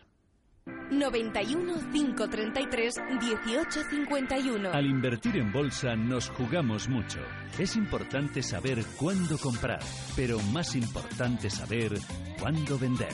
609-224-716 para que puedas enviarnos tus mensajes de voz y de texto. Nuestra cuenta en Twitter, arroba Mercados. Consultorio de bolsa y fondos de inversión. ¿Para qué arriesgar lo que nos ha costado tanto trabajo conseguir? Inversión a fondo. Vamos a ir cerrando bloque con Antonio Castilla de Conecta Capital. Hola Antonio, ¿qué tal? Muy buenas tardes. Hola, muy buenas tardes. Hoy eh, analizamos o nos proponéis el Cartesio X y el GESConsul renta fija flexible. No sé si tienen algo en común, están dentro de la misma categoría o no. Yo me estoy metiendo en un jardín. Sí, efectivamente, son fondos muy similares, que los dos están muy dentro de la misma categoría sobre todo más que nada hemos eh, aconsejado la inversión en este tipo de fondos, más que nada para todos aquellos inversores que quieran ir haciendo parte de la preservación de las ganancias que hemos tenido desde, desde principios de año con el rally que están teniendo los, los mercados a nivel global. Sobre todo más que nada porque consideramos que empezamos a estar en ciertos niveles, ciertos niveles de resistencias muy importantes y a partir de, de ahí podemos ver una cierta corrección de corto plazo. Quiere decir, eh, valores en este caso del IBEX 35 del entorno de 9.600 o del SP del 2.850, 2.900, bueno, pues podrían ser indicativos en este caso difíciles de batir. Con lo cual, eh, aquellos fondos que en estos momentos, aquellos inversores que en estos momentos estén en fondos con una exposición más alta en renta variable, consideramos que en estos fondos mixtos flexibles como el GESConsul renta fija o el Cartesio X, serían unas alternativas muy importantes como manera de diversificación de las carteras. Sobre todo más que nada porque estos fondos, la parte más importante de su riesgo, la suelen jugar con la parte de renta variable y no deben invertir más de un 25 o un 30% en dicha exposición. Y la parte más conservadora de los fondos la juegan en este caso con la renta fija, bien a través de renta fija gobierno o, de corporativos. e incluso poder incorporar parte de corporativos con high yield. No obstante, estos fondos ahora mismo en la parte de renta fija están siendo muy conservadores y sobre todo lo que están invirtiendo es en renta fija de corta duración y sobre todo a través de bonos flotantes. De tal manera que si vemos una subida de tipos por parte de los bancos centrales, bueno, pues eh, no se vean perjudicados desde el punto de vista de realización de este tipo de activos. Con lo cual, insistimos, eh, son fondos que además eh, tienen muy buen track record, que tienen buenos equipos de gestión y que además, bueno, pues son fondos que se pueden correlacionar muy bien el uno con el otro preservar el capital. Recibido entendido para todos aquellos que estén ahora mismo en esas. Cartesio X, que es consul renta fija flexible, dos mixtos flexibles. Antonio Castilla, Conecta Capital, gracias por la recomendación. Hasta otra, muy buenas tardes. Muchísimas gracias a vosotros. La boutique del ahorro en cierre de mercados. Los productos de limpieza en muchas ocasiones suponen un gran gasto adicional si no haces un uso adecuado de ellos, pero algunas ideas que te pueden hacer ahorrar en estos productos son muy fáciles de llevar a cabo. En primer lugar, un producto que se puede usar para casi todo tipo de trabajos de limpieza son los limpiadores multiusos. Con ellos no solo ahorrarás dinero, sino también espacio de almacenamiento. Otro truco para no gastar demasiado producto es rociar directamente el paño al limpiar vidrios y espejos, lustrar los muebles y pulir los electrodomésticos de acero inoxidable. Así evitarás el desperdicio de producto y el exceso al rociar la base que quieres limpiar. Escoge un limpiador de bañera y azulejos en espuma, ya que se adhieren mejor a las superficies verticales. Después de rociar una pequeña sección de azulejos, utiliza una esponja o paño para difundirlo y espera unos minutos para enjuagarla. A la hora de lavar la ropa, mide siempre el jabón que eches con el tapón del envase. Así evitarás echar más de la cuenta o de menos y ahorrarás en líquido. Y por último, no llenes los dos dispensadores del lavavajillas, ya que es mejor ajustar la cantidad de detergente dependiendo del nivel de suciedad de la carga y de la dureza del agua. Además, utilizar demasiado detergente puede dejar residuos y marcas en tus vasos y cubiertos. Bontobel Asset Management calidad suiza con el objetivo de obtener rendimientos superiores a largo plazo.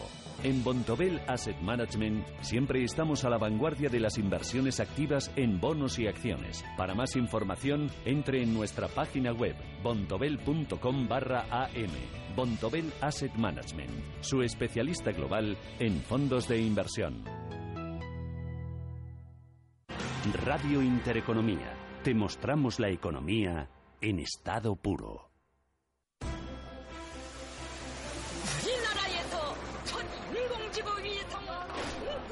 They will be met with fire and fury. Мы наблюдали скромный,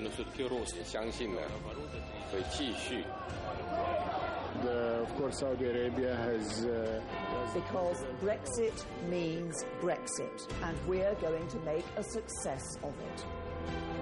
Geoestrategia. Cierre de mercados.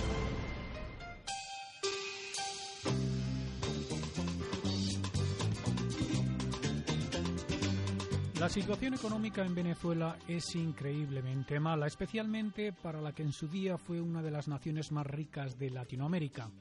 A la hiperinflación, el desplome en la producción de petróleo y al impago de la deuda se enfrentará cualquiera que gane el actual pulso por el control del poder entre Nicolás Maduro y Juan Guaidó, ambos reclamando ser el presidente.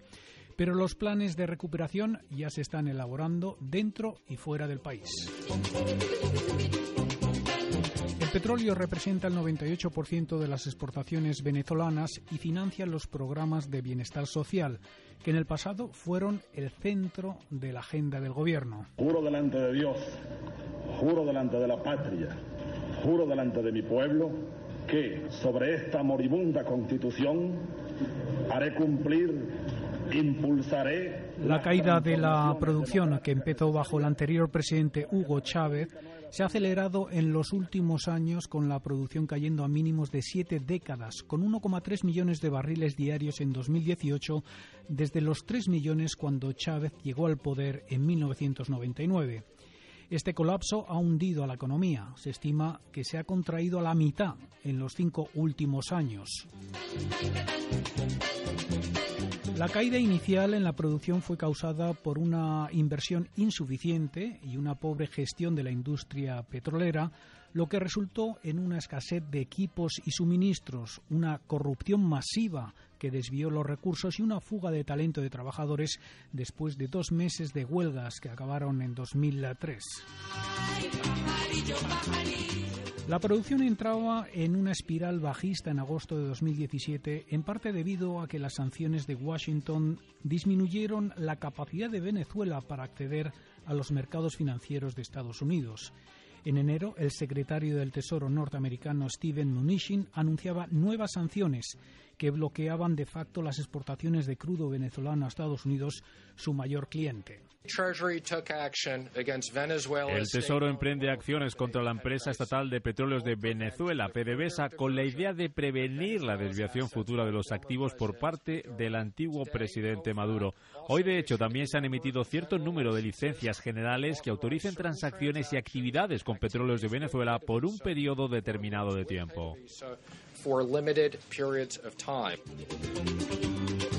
Estas sanciones eh, también impedían a las refinerías estadounidenses vender a Venezuela el petróleo destilado que necesita para diluir su crudo pesado, dificultando todavía más su capacidad de exportación. Maduro acusa a la administración Trump de querer robar la filial de refino de PDVSA en Estados Unidos, Tico Petroleum. Son ilegales, unilaterales, inmorales, criminales con esta medida se pretende robarnos la empresa Citgo a todos los venezolanos y venezolanas. Alerta Venezuela. Los Estados Unidos hoy ha decidido transitar el camino de robarle la empresa Citgo a Venezuela. Y es un camino ilegal. El gobierno bolivariano traslada la oficina de PDVSA de Lisboa a Moscú para afianzar la cooperación con Rusia y porque no se fía tampoco de Europa, al igual que de Estados Unidos, de no dar garantías suficientes sobre la preservación de los activos venezolanos. Así lo anunciaba la vicepresidenta Delcy Rodríguez. Obedece a planes que ya estaban preestablecidos dado la ampliación que hemos tenido en la cooperación energética con empresas rusas como Rosneft, como Gazprom, pero que es el momento más oportuno. No tenemos duda de ello. Es el reformateo de nuestras relaciones. Y ciertamente Europa no da garantías, el mismo mundo capitalista viola sus propias leyes. Europa no está dando garantía de respeto a nuestros activos, como está pasando con el Banco de Inglaterra, que se está quedando con el oro de Venezuela.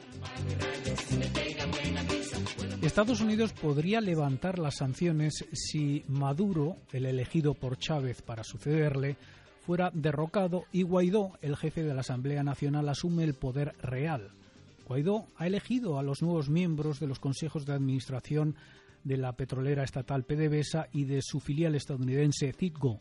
Incluyen a veteranos de la industria cuya credibilidad podría ayudar a atraer la inversión necesaria para expandir la exploración y la producción. Los pone para proteger cada elemento, cada activo en desarrollo de Venezuela. Una Venezuela más partidaria de los inversores podría obtener la ayuda del Fondo Monetario Internacional y del Banco Mundial, de Wall Street, de las compañías petroleras extranjeras y de la repatriación de fondos de venezolanos. Para lograr la estabilidad económica a largo plazo, Venezuela necesitaría reducir su vulnerabilidad a los vaivenes en los mercados de materias primas, utilizando los ingresos petroleros para invertir en otras industrias. Otro enorme problema que enfrenta el país es la hiperinflación. La tasa anual de los precios al consumo ronda el 400.000% según el índice de Bloomberg que mide el precio de una taza de café en Caracas. La subida descontrolada de los precios está produciendo hambre, forzando a miles de personas a abandonar el país cada día. Unos 3 millones de venezolanos ya viven fuera.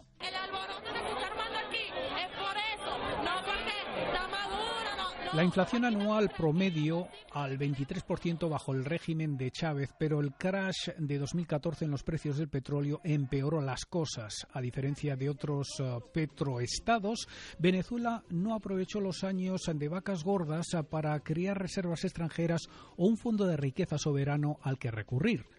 En lugar de aumentar los impuestos o recortar el gasto público, el gobierno de Maduro se ha financiado con la impresora de billetes del Banco Central esto ha disparado la oferta de la moneda nacional, el bolívar, que ha perdido más de un 99% de su valor desde 2013 y prácticamente no vale nada. Y la inflación parece no tener techo. El Gobierno ha impuesto un control de precios, pero las reglas han desanimado la producción local. Los venezolanos se ven forzados a recurrir a un creciente mercado negro de productos básicos de consumo, alimentos y medicinas, y en muchas ocasiones es el Gobierno el que fija los precios.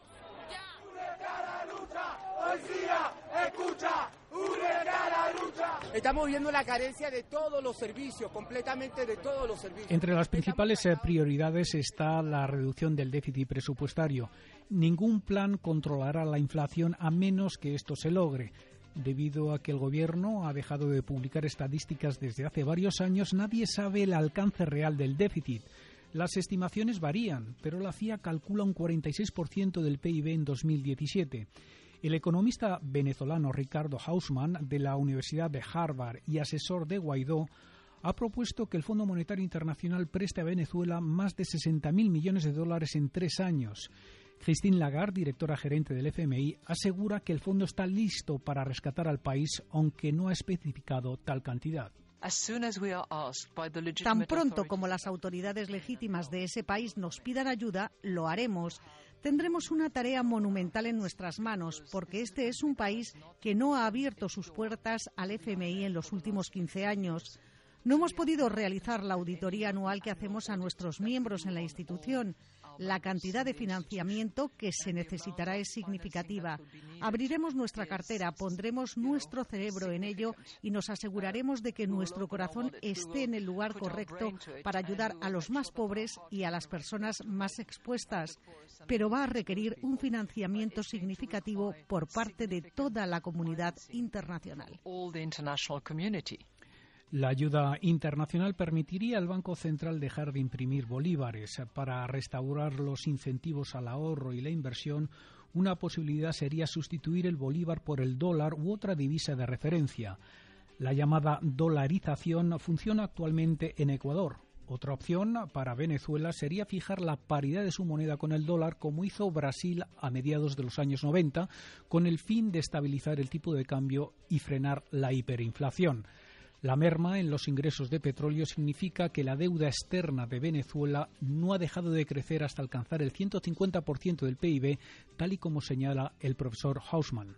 Venezuela tiene más de 160 mil millones de dólares de deuda externa, ha hecho default sobre 60 mil millones de dólares en bonos, ha hecho default sobre una gran cantidad de deuda comercial.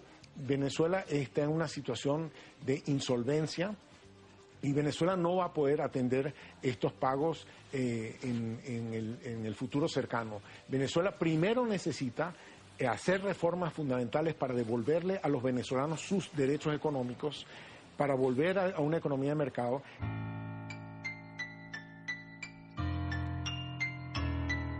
Se despertó la calle, no hay manera de dormirla. No somos nazis, ni fascistas, ni imperialistas. Somos un pueblo arrecho que busca una salida. El país entraba en default en una porción de su deuda en 2017 y los acreedores están demandando más de 9.000 millones de dólares en pagos vencidos.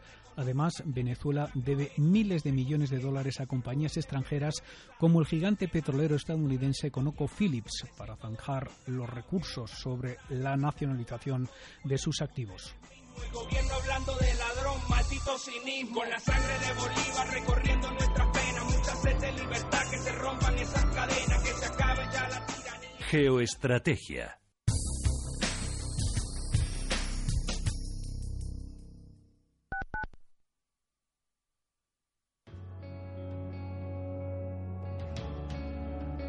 Escuchan ustedes Radio Intereconomía.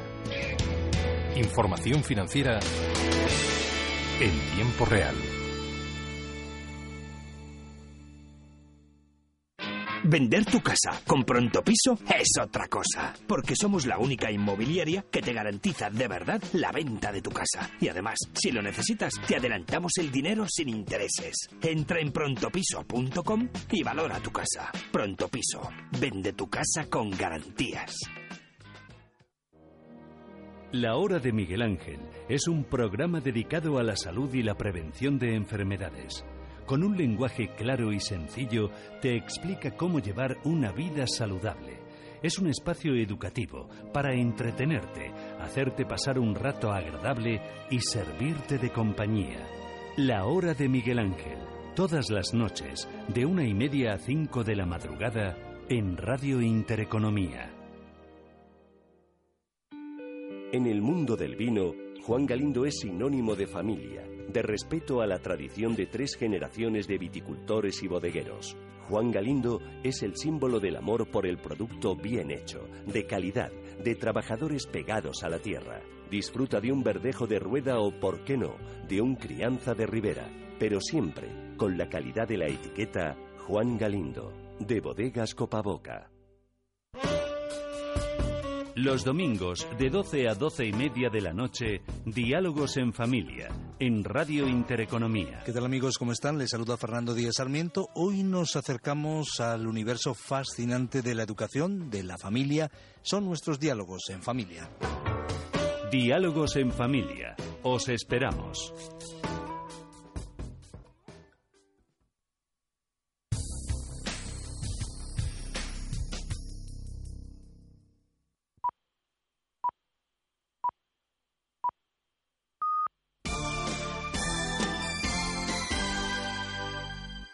Intereconomía. Noticias.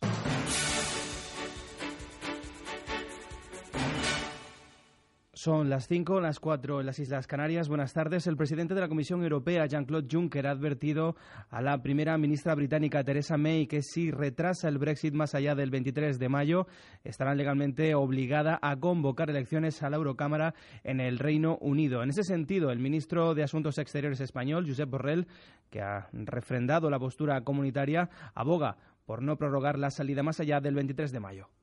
Habría que fabricar un acuerdo de nuevo cuño completamente distinto del que se ha planteado hasta ahora. Y eso no, es pensable que se pueda hacer en un plazo corto, con lo cual la prórroga tendría que ser larga. Lo peor que nos puede pasar es que nos quedemos con un Brexit forever.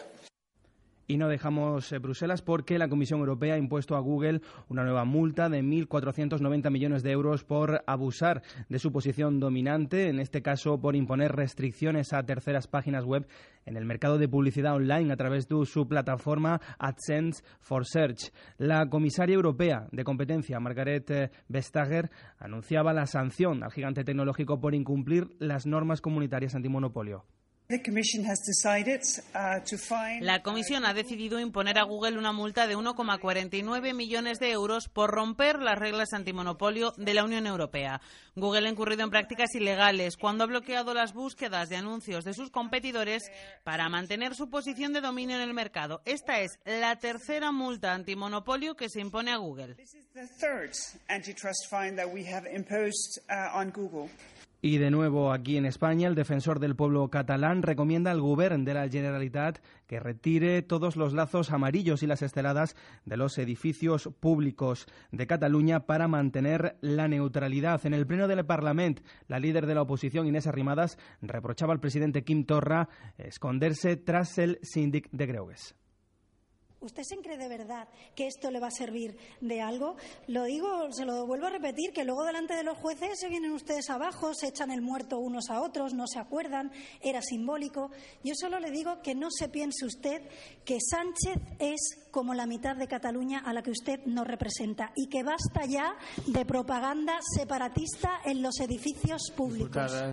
Y también esta tarde, el magnate ruso Friedman gana la batalla de los supermercados Día. El fondo logra el respaldo en una junta de accionistas gracias a que controla el 29% y la asistencia ha sido muy escasa. Andrea Valencia. Supermercados Día ya tiene el plan con el que tratará de resolver su futuro más próximo. En concreto, ha sido el de Mijail Friedman, máximo accionista de la compañía, quien a través de Letter One se ha alzado con la victoria. Así lo confirmaba Ramiro Rivera, secretario del Consejo de Administración de Día. En cuenta el reglamento de la Junta y los datos de que dispone la mesa acerca del cómputo de los votos, se han de declarar aprobadas las propuestas de acuerdo sobre los puntos siguientes. 6.3 que es el aumento de capital propuesto por el accionista Letter One. Por tanto, en relación con las propuestas de acuerdo sobre los puntos 6.1, aumento del capital propuesto por el Consejo, estos acuerdos no han resultado aprobados por entenderse que los datos de que dispone la mesa acerca de los votos en contra, en blanco y abstenciones y las votaciones a favor determinan este resultado. La gran división puesta sobre la mesa por los dos actores enfrentados, el Consejo y Letter One, radicaba en qué plan elegir para la cadena, si la ampliación de capital de 600 millones propuesta por el Consejo o si la ampliación de 500 millones de Letter One vinculada a la OPA lanzada por el fondo que debería salir antes adelante. La información de los mercados en tiempo real. Y tomamos ahora el pulso a los mercados con Paloma Arnaldos. Buenas tardes. Buenas tardes, Iván. Todas las bolsas europeas cotizan ahora mismo en negativo. El IBEX 35, la bolsa española, se sitúa en los 9.426 puntos, un retroceso del 0,69%.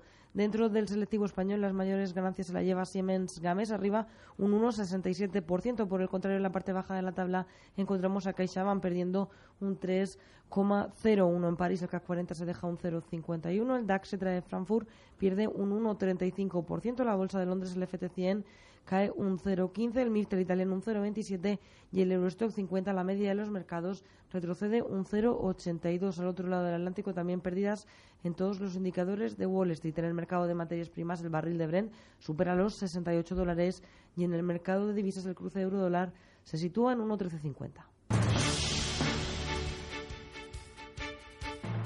Esto de momento, la información vuelve a esta sintonía, a Radio Intereconomía, en 55 minutos.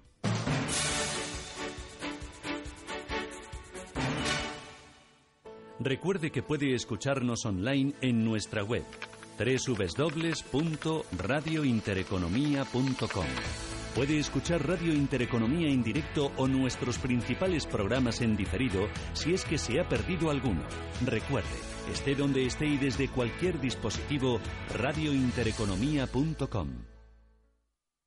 ¿Sabía que el oro se ha revalorizado un 335% en los últimos 20 años? Ahora que lo sabe, seguir dejando todo su dinero en el banco es su decisión. O si lo prefiere, invierta parte de sus ahorros en oro con Degusa y mantenga su poder adquisitivo. Infórmese en el 911-982-900 o en degusa-mp.es. Degusa Oro, la inversión segura. ¿Escuchas transformación digital y te encoges en el asiento?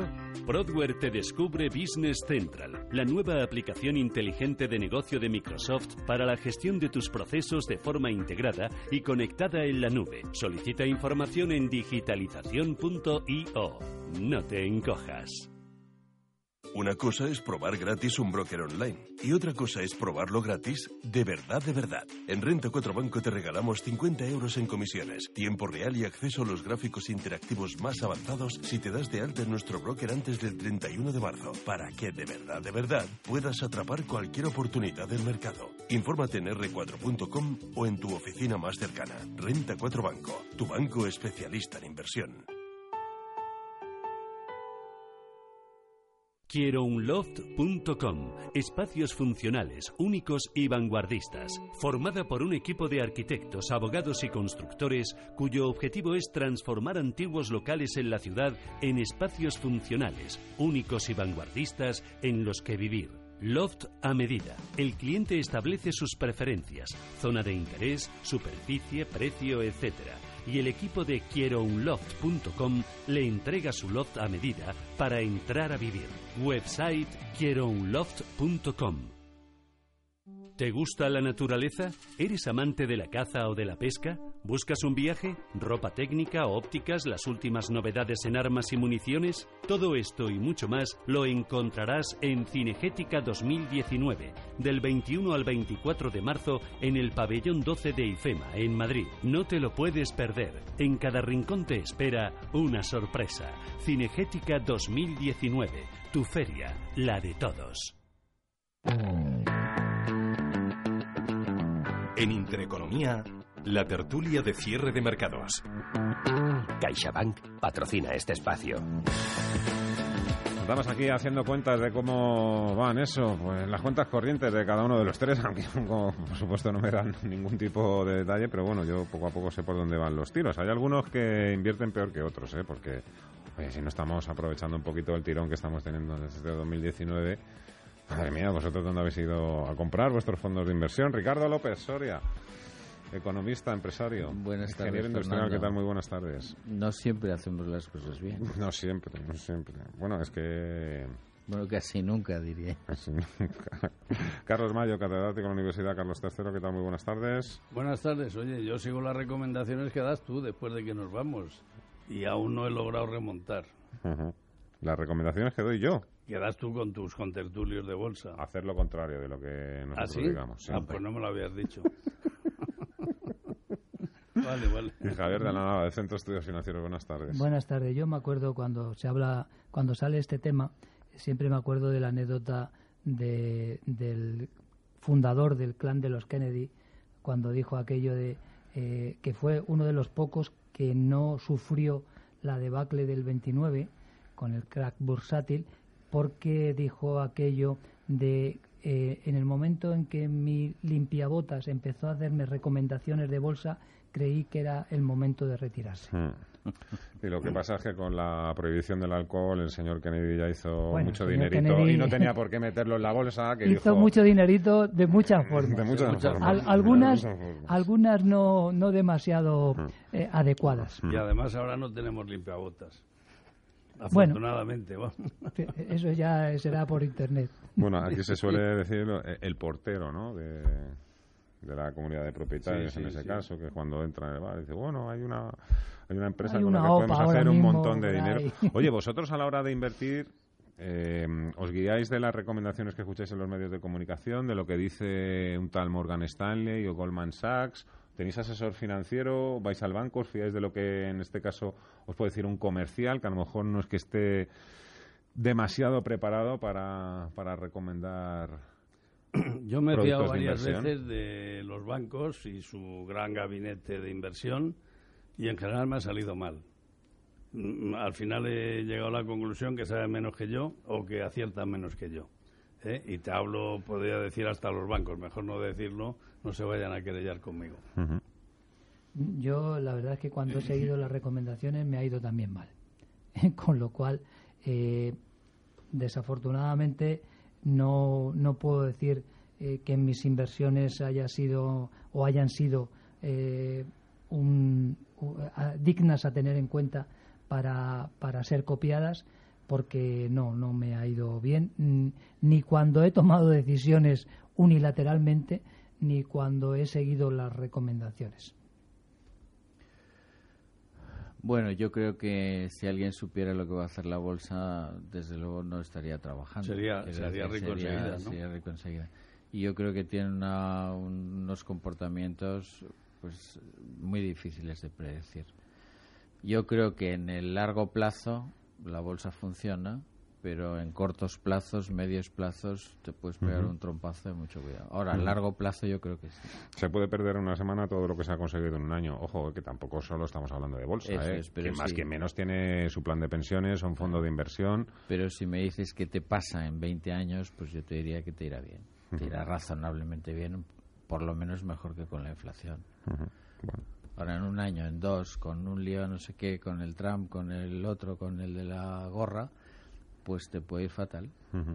Y eh, ahora estamos ahí, ¿no? bueno, Carlos, que nada, que tú desde que se cierre de mercados ya te ha ido hombre, a recuperar. va mucho mejor. está claro. Lo decía antes lo de las recomendaciones porque hay gente que ya sabéis que son los llamados seguidores de la opinión contraria que hacen exactamente lo contrario de lo que se recomienda, ¿no? En, pues vaya el momento actual del mercado. Por ejemplo, que Goldman Sachs dice que hay que comprar acciones de mercados europeos.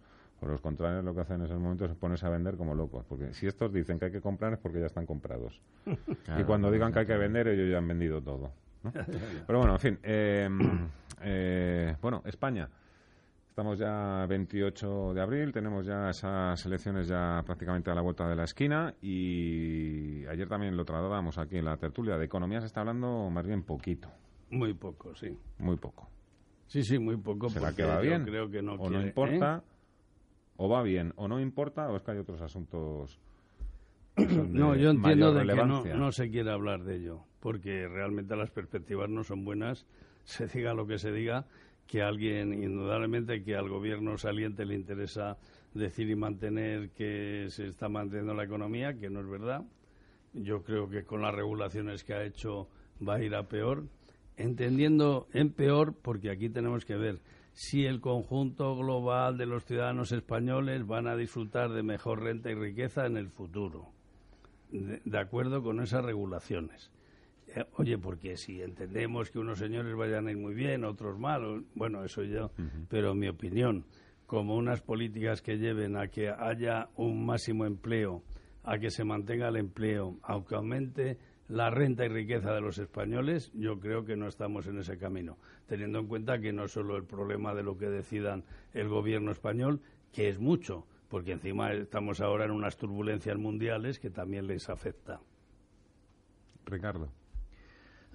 Yo creo que estamos claramente al final de un ciclo expansivo y, digamos, todos los que dan cifras, que tampoco hay que hacerles mucho caso porque las van cambiando cada dos semanas, pues lo que indican, que a mí me importa más que la cifra de 2019, lo que sí te dicen es que 20 y 21 será peor que 19 bueno, pues eso es importante, el que luego sea 1,9 o 1,6, 1,7.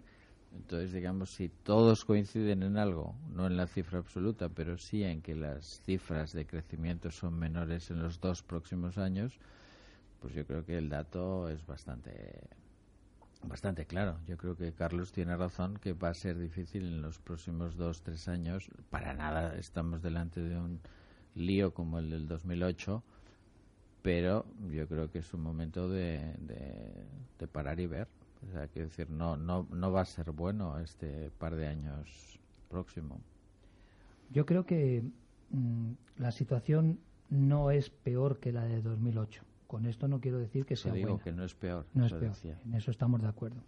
Eh, las últimas previsiones de la Comisión Europea, por supuesto, en todos los países, especialmente el área euro, recogen un descenso, un deterioro de esas previsiones sin caer en recesión, sino bueno, digamos, Italia, ¿no? Un menos, eh, digamos una menor eh, previsión de crecimiento y eh, desde el punto de vista español sitúan las previsiones de crecimiento español por encima de la media europea.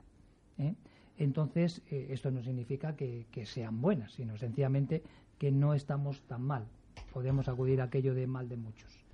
Eh, y si esto lo traducimos a la coyuntura electoral que en estos momentos eh, tenemos encima, pues indudablemente, primero, el gobierno eh, no va, mm, no ha tenido tiempo, porque nueve meses, que es lo que va a estar en el poder, no son suficientes como para establecer unos parámetros de un ciclo eso no va a ser y por lo tanto pues en ese caso no puede utilizar eh, lo que es normal en estos casos con gobiernos que han tenido eh, cuatro años que siempre van a ver la botella medio llena o medio vacía, pero ellos dirán que la botella está en medio llena.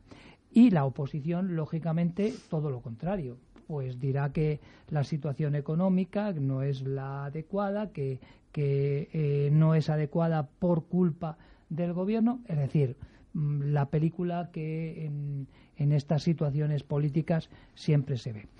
Dicho esto, mm, yo que trato en la medida de lo posible de ser un, de ser optimista, eh, hay una serie de circunstancias, una serie de nubarrones que están ahí encima que justifican esas menores previsiones, como es todo el tema del Brexit, que ya se está cuantificando y que se dice que puede tener en el caso español más o menos una traducción de un menos 0,5% sobre el Producto Interior Bruto. En ocho años. En, en ocho años, con lo cual un 0,5 en ocho años mm, toca anualmente a por debajo del 0,1, lo cual son efectos a largo plazo. Pero ya decía Keynes, ¿no? A largo plazo, eh, todos muertos.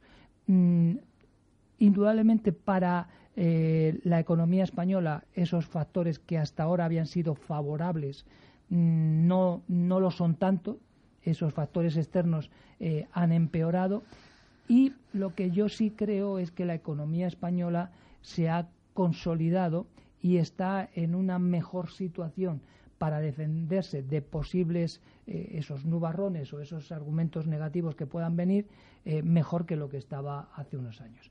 ¿Va a ser suficiente? Pues eso depende de cómo empeoren esas, esas situaciones, esos factores externos. Por ejemplo, estamos viendo cómo mm, el, precio del petróleo ha ido bajando, bajando, bajando. Mm, los analistas no hemos dicho nada de esto, pero ha ido bajando en los últimos meses. Pero ayer o antes de ayer hubo una reunión donde los países productores de petróleo han dicho, bueno, señores, hasta aquí hemos llegado. A partir de ahora mm. controlamos la oferta, con lo cual los precios para arriba. ¿Va a ser así? ¿Se va a materializar? ¿En cuánto se va a materializar? Pues esas son las dudas que macroeconómicamente eh, se, tienen, se tienen que analizar y poner eh, en marcha o poner encima de la mesa una serie de escenarios. Dicho lo cual, yo insisto, la situación puede ser peor de lo que era sin caer en ser eh, absolutamente negativa.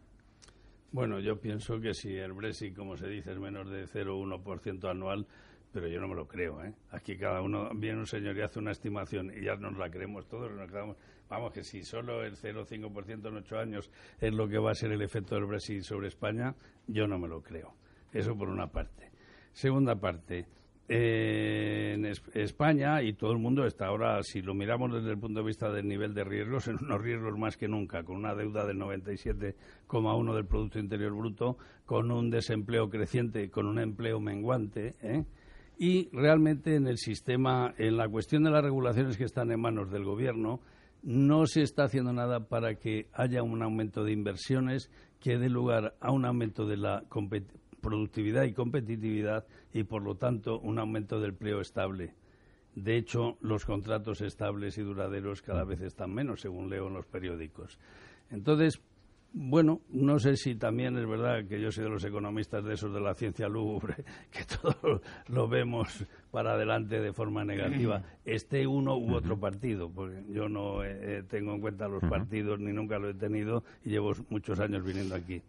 Pero bueno, la situación es muy difícil. Yo creo que lo que hay que aumentar es incentivar que haya inversiones productivas y, y competitivas que den lugar a empleo estable porque tenemos que bajar del... Ahora estamos en el 13-14%, que tenemos que ir al 6 o al 7, ¿no?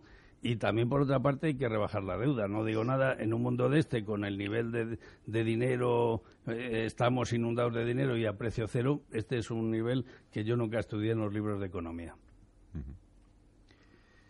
Vamos a ver, yo creo que el paro es demasiado alto para, para em, entrar en una época, si no de recesión, de desaceleración. O sea, quiero decir, yo es un factor que nos, que nos perjudica mucho. Y yo creo que la deuda, que también la habéis comentado, es enormemente alta para meterte en un periodo en que a lo mejor hay que volver a estimular. Y yo creo que ya no tenemos recursos de estímulo yo creo que estamos quizá el único factor positivo que por otra parte es porque previamente es negativo es que los bancos centrales parece que retrasan un poco el, incremento del tipo de interés si nos pillase semejante deuda con un tipo de interés qué sé yo del 2% bueno pues hacer el cálculo y verás la que la que se monta o sea yo creo que estamos subidos en, un, en una bomba y bueno, pues de momento pues el tipo de interés, el no sé qué, no sé cuántos, pues nos va salvando de, de que la bomba explote. Recursos de estímulo sí que hay, perdona, Ricardo. Eso digo. Que a ver los hay, no, no, no. Lo que pasa es que no los ponen en marcha. Me refiero a bajar los impuestos, ¿no? Que es una no, me refiero a los de los bancos centrales. Ya, bueno, pero que esto está dinero entendido perfectamente, pero que quiero decir, y llevándolo también al terreno del punto inicial, que eran un poco las propuestas que había económicas en uno y otro sentido, estés hablando del mercado laboral. Una de las grandes líneas generales de propuestas del Partido Socialista, pues alrededor precisamente de derogar la reforma laboral, pero es que el otro pilar en el que un poco se apoya el Partido Popular es eh, bajar los impuestos. Ahí es donde yo quería ir, si realmente hay margen para bajar los impuestos, cuando realmente es el recurso o el estímulo, más allá de las TLTROR de los bancos centrales, que empiecen a regalar el dinero en helicópteros o que empiecen a comprar acciones. Si es que, sí, pero lo que es la... Sí, pero lo que hay que ver ahí es un poco el Partido Popular dice bajo los impuestos porque con eso recaudo más. O sea, lo que no se puede es recaudar menos mientras gastemos tanto. Entonces, digamos, la, la pregunta que yo os hago aquí, que es muy importante, es ¿se recauda más cuando los impuestos son altos o cuando son bajos? Este debate, el, este... el, enorme problema del Partido Popular, y no digo del socialista esa parte, es que dice eso pero después no lo hace. Aparte de eso hay otra cosa que yo he dicho aquí hace muchísimos años, subvenciones cero porque este país está regado de subvenciones para toda clase de chorradas y al pobre empresario que lucha en la libre competencia no le deja ni respirar es que subvenciones cero. Las subvenciones distorsionan absolutamente los esfuerzos de mercado, de, competitividad. Y, este país está regado de subvenciones. Lo mejor es apuntarte a una subvención. Lo de menos es competir en vender tu producto. Este continente, no este país. Bueno, hombre, ¿qué? que parece que somos los españoles los manirrotos. Bueno, no, vale, no, vale, vale, pero bueno, yo el que sufro es este país. Y como tú dices, el, el, el superávit o déficit fiscal es, es otra, otra de las palancas esenciales pero yo ni lo cuento. Yo no creo que vaya a haber superávit fiscal. Pero, ¿os parece que bajando los impuestos se recauda más o no? Es posible, sí. Bueno, pues pero yo, es muy importante. Es, sí, pero Ricardo, sobre esto ha habido mucho debate, mucha polémica y evidentemente te puedes encortar 30 informes que te dicen que sí, que evidentemente bajando los impuestos recauda más y otros 30 que te dicen que lo contrario. Es la curva de es, que, es que es verdad. O sea, bajar los impuestos no tiene el mismo efecto en un país como Estados Unidos o en Suecia. En Suecia tienen impuestos del 60% y los tíos siguen recaudando. Oye, ¿por qué no lo probamos? Pues no lo sé. Bajando los impuestos a ver qué pasa. bueno, Yo me apunto a eso, ¿no? Lo mismo ¿Eh? te da una alegría tal que te da un infarto. Yo, eh, por encima de bajadas y subidas, eh, trataría de ser más serio en cuanto al tema de la recaudación de impuestos. Eh, en este país eh, sí que es verdad que hay muchas subvenciones, que algunas no tienen sentido y, su supresión eh, podría incrementar la productividad, que es algo de lo que estamos muy necesitados. pero mm, yo pondría más el dedo en la llaga desde el punto de vista de hacer un control fiscal más exhaustivo. Es decir, aquí sobre todo mm, de la mitad para arriba, eh, aquí hay mucha gente y muchas empresas que se escapan y que aprovechan hasta el negro de las uñas. Entonces, indudablemente, eso es una manera indirecta de subvenciones. ¿eh? el no cumplimiento de las obligaciones fiscales eh, evita que haya unos ingresos. ¿Qué ocurre? Que pudiera ser el incentivo de regularización en el buen comportamiento tener unos impuestos más, eh, más bajos, porque claro, el que defrauda siempre lo dice, dice, es que con todo lo que pago de impuestos no me queda más remedio que defraudar, perdona. Eso es una mala interpretación ética a las obligaciones que uno tiene que, hacer. Eso por la parte de los impuestos. Por la parte de la deuda, eh, hombre, pues sí, efectivamente, no estamos en máximos de deuda. ¿eh? En máximos de deuda se produjo, creo recordar, hace un par de años y estamos por debajo de ese 100% del PIB. No, no estamos, no estamos 98, 101. Pero no estamos en máximos. Cuantitativamente estamos en máximos, en el sentido de que como ha aumentado el Producto Interior Bruto, la cantidad global de deuda es... es bueno, estáis, hablando de deuda pública. Sí, sí, deuda Pero manejo, manejos de numerador-denominador, indudablemente ahí siempre influyen. Pero el resultado es el que es. Y en cualquier caso, lo que está claro es que las últimas emisiones que ha habido de deuda pública se han cubierto con creces. Porque ha habido mucho más, mucho, claro, ha habido. Lo que ocurre es que también se tienen que aprovechar esos momentos coyunturales desde el punto de vista de los excesos de liquidez. Cuando hay un exceso de liquidez en el mercado, yo emisor no voy a colocar a un tipo de interés elevado en mi, propia emisión. y si además la cubro, pues fenomenal.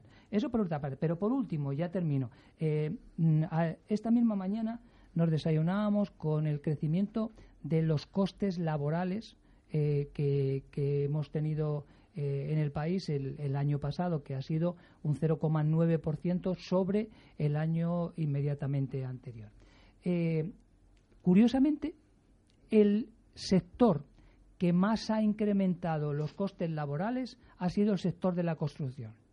Cuando el sector de la construcción incrementa los costes laborales es porque tiene la necesidad de retener mano de obra y si tiene eh, y si tiene que retener mano de obra es que hay proyectos en marcha o a punto de culminarse. Uy, no sé cuántas elecciones. Claro, Entonces, claro, si mira cómo tengo yo el barrio.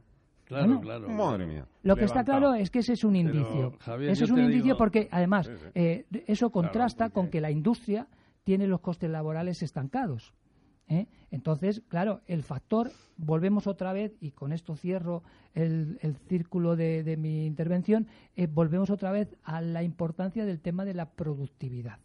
No ya el tema de los costes, sino que si con unos mayores costes incrementamos por encima de ese ratio la productividad, el resultado va a ser una mejora en el crecimiento económico. Sí, pero vamos a ver, tú hablas del control fiscal. Tú te has enterado que esta semana este gobierno que está en funciones ha firmado eh, un acuerdo con Gibraltar, los británicos, regalándoles el aeropuerto y el uso del aeropuerto, cosa que en mi opinión deberían haber hecho un, referéndum nacional. Pero aparte de eso hay otra cosa que es más importante. Han dado una amnistía fiscal a todas las sociedades que llevan allí un montón de tiempo sin pagar impuestos. ¿Eh? Con lo cual, yo la verdad es que aquí hay que ser creyente, pero vamos, más que en Jesús. de tipo Montoro? Eh, es, bueno, más, más. Todas las sociedades que estaban allí, o, o, sea, en el sentido de resguardadas precisamente para no pagar impuestos, se les ha dado amnistía que hasta ahora hayan defraudado lo que hayan defraudado y ya no les pasa nada. Pero esas, esas sociedades que estaban allí establecidas. Pero con la condición de. No, con la condición de que las nuevas, las nuevas ya van a ser más transparentes o van a tener más información. Pero si están allí radicadas, si están allí radicadas, la agencia tributaria no, tiene control no, sí, ellas. Sí, sí, sí, porque lo nuevo que se ha puesto es que un señor que tenga una sociedad radicada en Gibraltar, pero él viva en Marbella, ese señor tiene que pagar en España, como es lo lógico. O sea que se ha avanzado un poco, pero yo no entiendo que se le dé amnistía ni, ni se le den subvenciones a todo el mundo. Oye, aquí tenemos que ser todos, pues pobrecitos hijos de España, pero, pero en las mismas condiciones. Pues eso es lo que yo decía, la equidad a la hora de la distribución de los impuestos. Sí, sí. O sea, que pague más quien más tiene. Oye, una cuestión más. ¿Habéis seguido la Junta de Día? Estoy de acuerdo, ¿eh? un poquito...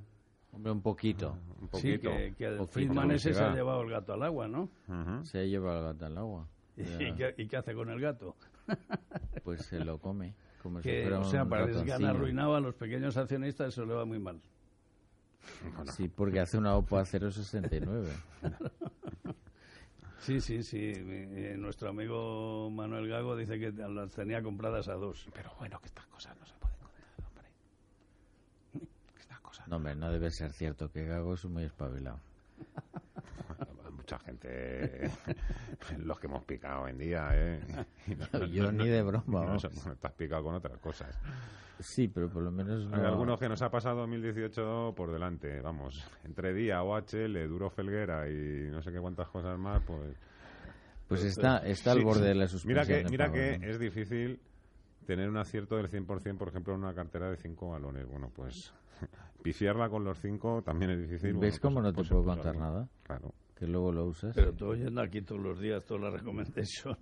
Claro, ¿y qué, qué quieres decir con eso? Que, Pues lo que que luego tenías voy yo y, que y tengo tenías, que acertar. que tenías que ser un hombre rico por Claro, la pero siguiendo no- las recomendaciones no estaría de yo los, aquí, no de estaría los yo aquí. analistas. que a de, las todas- seis de todas le- maneras, yo necesito lo más importante de todo. que es tener dinero.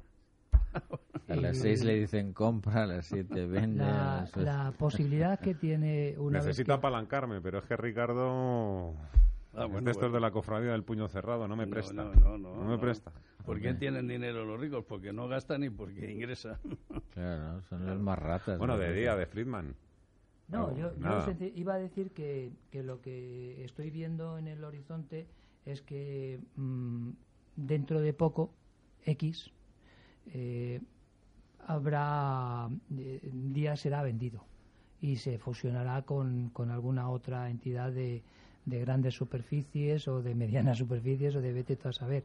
Eh, mm, esto no, yo veo una un intento de, de- de conseguir comprar por lo muy bajo y, y vender eh, en esa en esa fusión incluso intercambiando acciones de una de alguna empresa eh, de mayor entidad y, y veo un- una clara operación especulativa. Bueno, eso es lógico, pero hablando de esto también a Eroski le han dado 500 millones de subvención. Que, que siempre, claro, viene de que el cupo vasco viene y tal, tienen un montón de dinero los vascos que no les pertenece. En mi opinión, si se midiera bien todos los cupos y todo lo que tiene que aportar, como tú dices, conforme a su renta y riqueza, al erario nacional. Como eh, son espabilados y abusan del poder político, tienen un montón de dinero y entonces a su cadena de supermercados pues le regalan 500 millones. Bueno, caballeros, no sé si sabes que la EMET pronostica una primavera calurosa y que... Ah, ¿no va a llover? Va a llover muy poquito. Va a llover muy po- eso, eso dice la EMET, no sé si se equivoca, igual que los analistas y los... Necesitamos que llueva. Y mucho. Sí, sí. Sí, sí.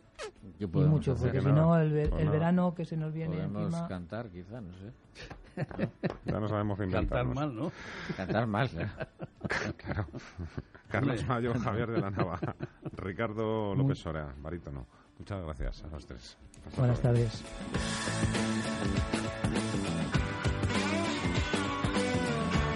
CaixaBank ha patrocinado este espacio.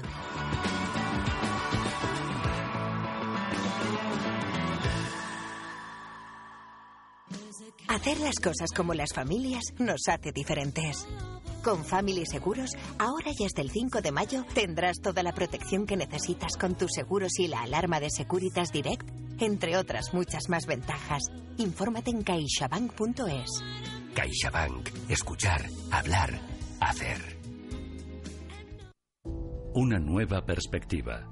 Observar lo mismo de siempre para verlo como nunca antes. Sentarnos a escuchar y comprender sus objetivos vitales como inversor es nuestra manera de empezar a trabajar. Y eso, que en Tresis miremos las cosas desde una nueva perspectiva, es Well Thinking. Tresis, líderes en gestión de patrimonios y planificación financiera independiente. Solicite información en tresis.com. Hay veces que anticiparse no vale de mucho, otras sí. Reserva ya tus vacaciones en la playa con viajes El Corte Inglés y disfrutarás de las mejores plazas para este verano. Con descuentos de hasta el 40%, pago en seis meses y además hasta 300 euros en una tarjeta regalo del Corte Inglés. Haz tu reserva desde solo 75 euros. Y recuerda que todas estas ventajas también son para Semana Santa y Puente de Mayo. Anticipa la reserva de tus vacaciones en viajes El Corte Inglés. Todos son ventajas. Financiación ofrecida por Financiera El Corte Inglés y sujeta a su aprobación.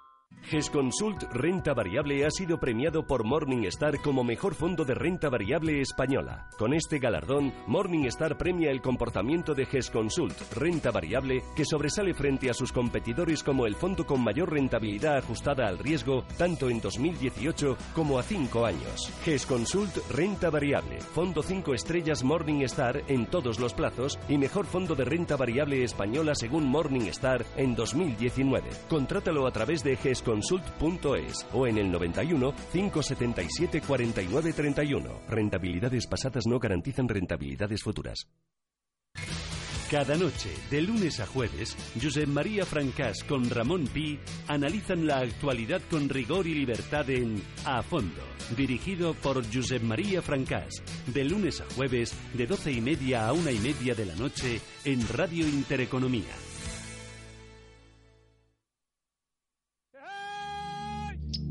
Si tu pasión es la caza, sueñas con el sonido del río mientras lanzas tu caña, o simplemente disfrutas del campo y la naturaleza, este es tu programa. Caza, pesca y naturaleza, con Marcos Ruiz, en Radio Intereconomía. Gastronomía, viajes, actualidad, cetrería, consejos veterinarios. Un programa hecho por y para ti todos los sábados y domingos de 7 a 8 de la mañana, porque contamos contigo. Caza, pesca y naturaleza, con Marcos Ruiz. Madridistas, el programa para los seguidores y peñistas del Real Madrid, la auténtica voz del madridismo.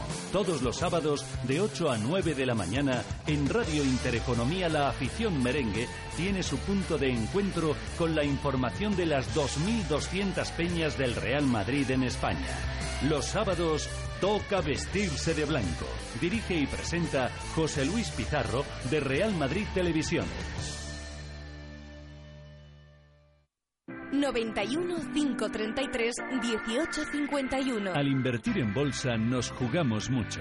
Es importante saber cuándo comprar, pero más importante saber cuándo vender. 609-224-716 para que puedas enviarnos tus mensajes de voz y de texto. Nuestra cuenta en Twitter, arroba Mercados. Consultorio de bolsa y fondos de inversión. ¿Para qué arriesgar lo que nos ha costado tanto trabajo conseguir?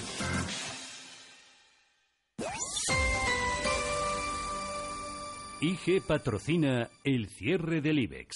5 y 38 tenemos cierres en Europa. El IBEX cae, pero aguanta por encima de los 9.400 puntos. Viviani. Lo malo es que ha terminado en mínimos de la jornada. 9.405 puntos, abajo un 0,91%. El más penalizado en Europa, DAXA, 11.603, con pérdidas del 1,57%. Se ha notado el mal día en BMW también en la farmacéutica Bayer. En el IBEX han terminado esquivando los números rojos, un total de ocho valores, la mayoría de corte defensivo. Extiende la racha alcista Siemens Gamesa, mejor valor del IBEX en lo que va de año, gana hoy un 1,3. Lo mismo se anota Acciona. En Agas recupera más de un 1%. En el lado negativo, CaixaBank retrocede más de un 3, un 3,2 se deja IAG, Sabadell abajo un 3,15, 4 céntimos por debajo del euro. Entre los pesos pesados, caídas en bloque, pierde Telefónica un 1,4, BBVA se deja un 1,2%, arrancará mañana el título de Santander en el precio que, en el que ha cerrado hoy, 4 euros con 42, abajo un 1,4%. IG ha patrocinado el cierre del IBEX. ¿Dónde encontrar todo lo que necesitas para tu trading? Servicio de atención al cliente con un equipo de expertos local, costes más bajos en más de 15.000 mercados y las plataformas más avanzadas. Todos estos beneficios y más en una misma cuenta. IG, donde todo tu trading encaja. Descubre más en IG.com. El 81% de las cuentas de inversores minoristas pierden dinero en la comercialización con CFD con este proveedor. Debe considerar si comprende el funcionamiento de los CFD y si puede permitirse asumir un riesgo elevado de perder su dinero.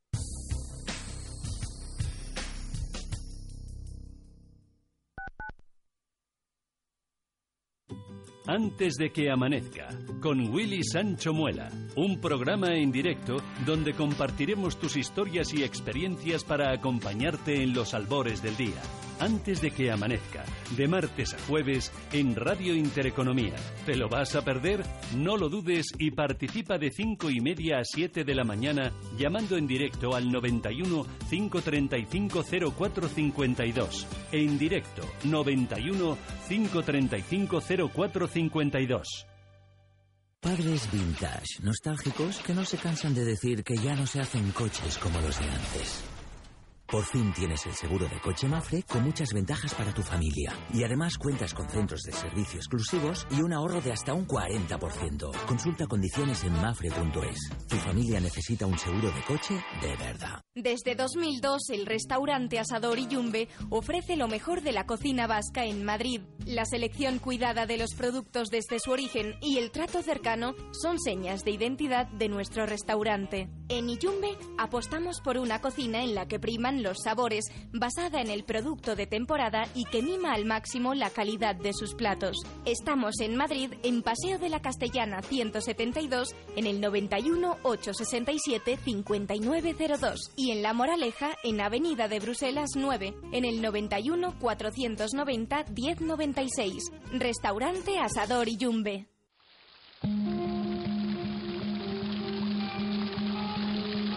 La fuente de la vida. Un viaje a través de los siglos y la historia de la humanidad. La Fuente de la Vida. De lunes a viernes, de 12 a 12 y media de la noche, aquí, en Radio Intereconomía. La Fuente de la Vida. Os esperamos. Intereconomía.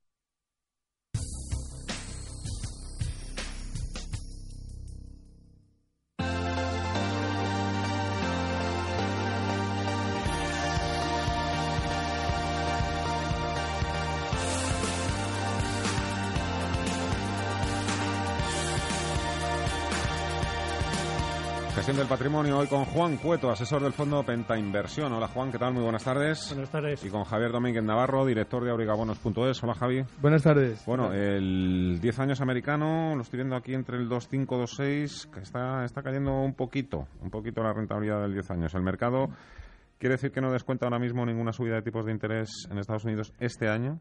No, no, lo que está descontando, aparte de eso, lo que está descontando la entrada, o sea, está en mínimos de enero desde enero del 2018, el bono a 10 años americano.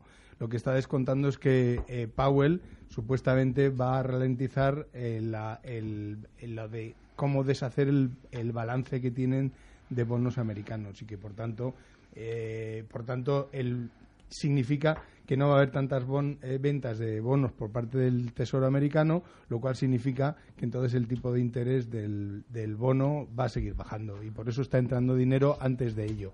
Eh, luego veremos cómo, lo matiza o cómo lo anuncia Powell, pero eso es un poco, o sea, lo que está descontando el dinero que está entrando en los bonos americanos claramente es que se va a ralentizar el cómo deshacer el balance de la Fed. Recordemos que eh, ahora mismo nosotros en Europa tenemos nuestro quantitative easing, que es mantener el balance que se ha hecho a base de compra de bonos, mantenerlo, y por tanto quiere decir que se renuevan los vencimientos, y en el caso de USA lo que están haciendo era, tenían anunciados que iban a deshacer el, el, el balance lo están vendiendo significa que estaban vendiendo bonos y si ahora lo van a ralentizar, que eso es un poco la sospecha que tiene el mercado, lo que va a ocurrir es que no van a sufrir tanto los tipos de interés. Juan, ¿tú crees que entra dentro de las probabilidades que Jerome Powell hoy se muestre excesivamente preocupado por el estado de salud de la economía norteamericana y que ya no estamos hablando ya no solo de subir una o dos veces, ni siquiera de mantener, sino de bajar tipos de interés, que sería un poco extremo y que provocaría, pues,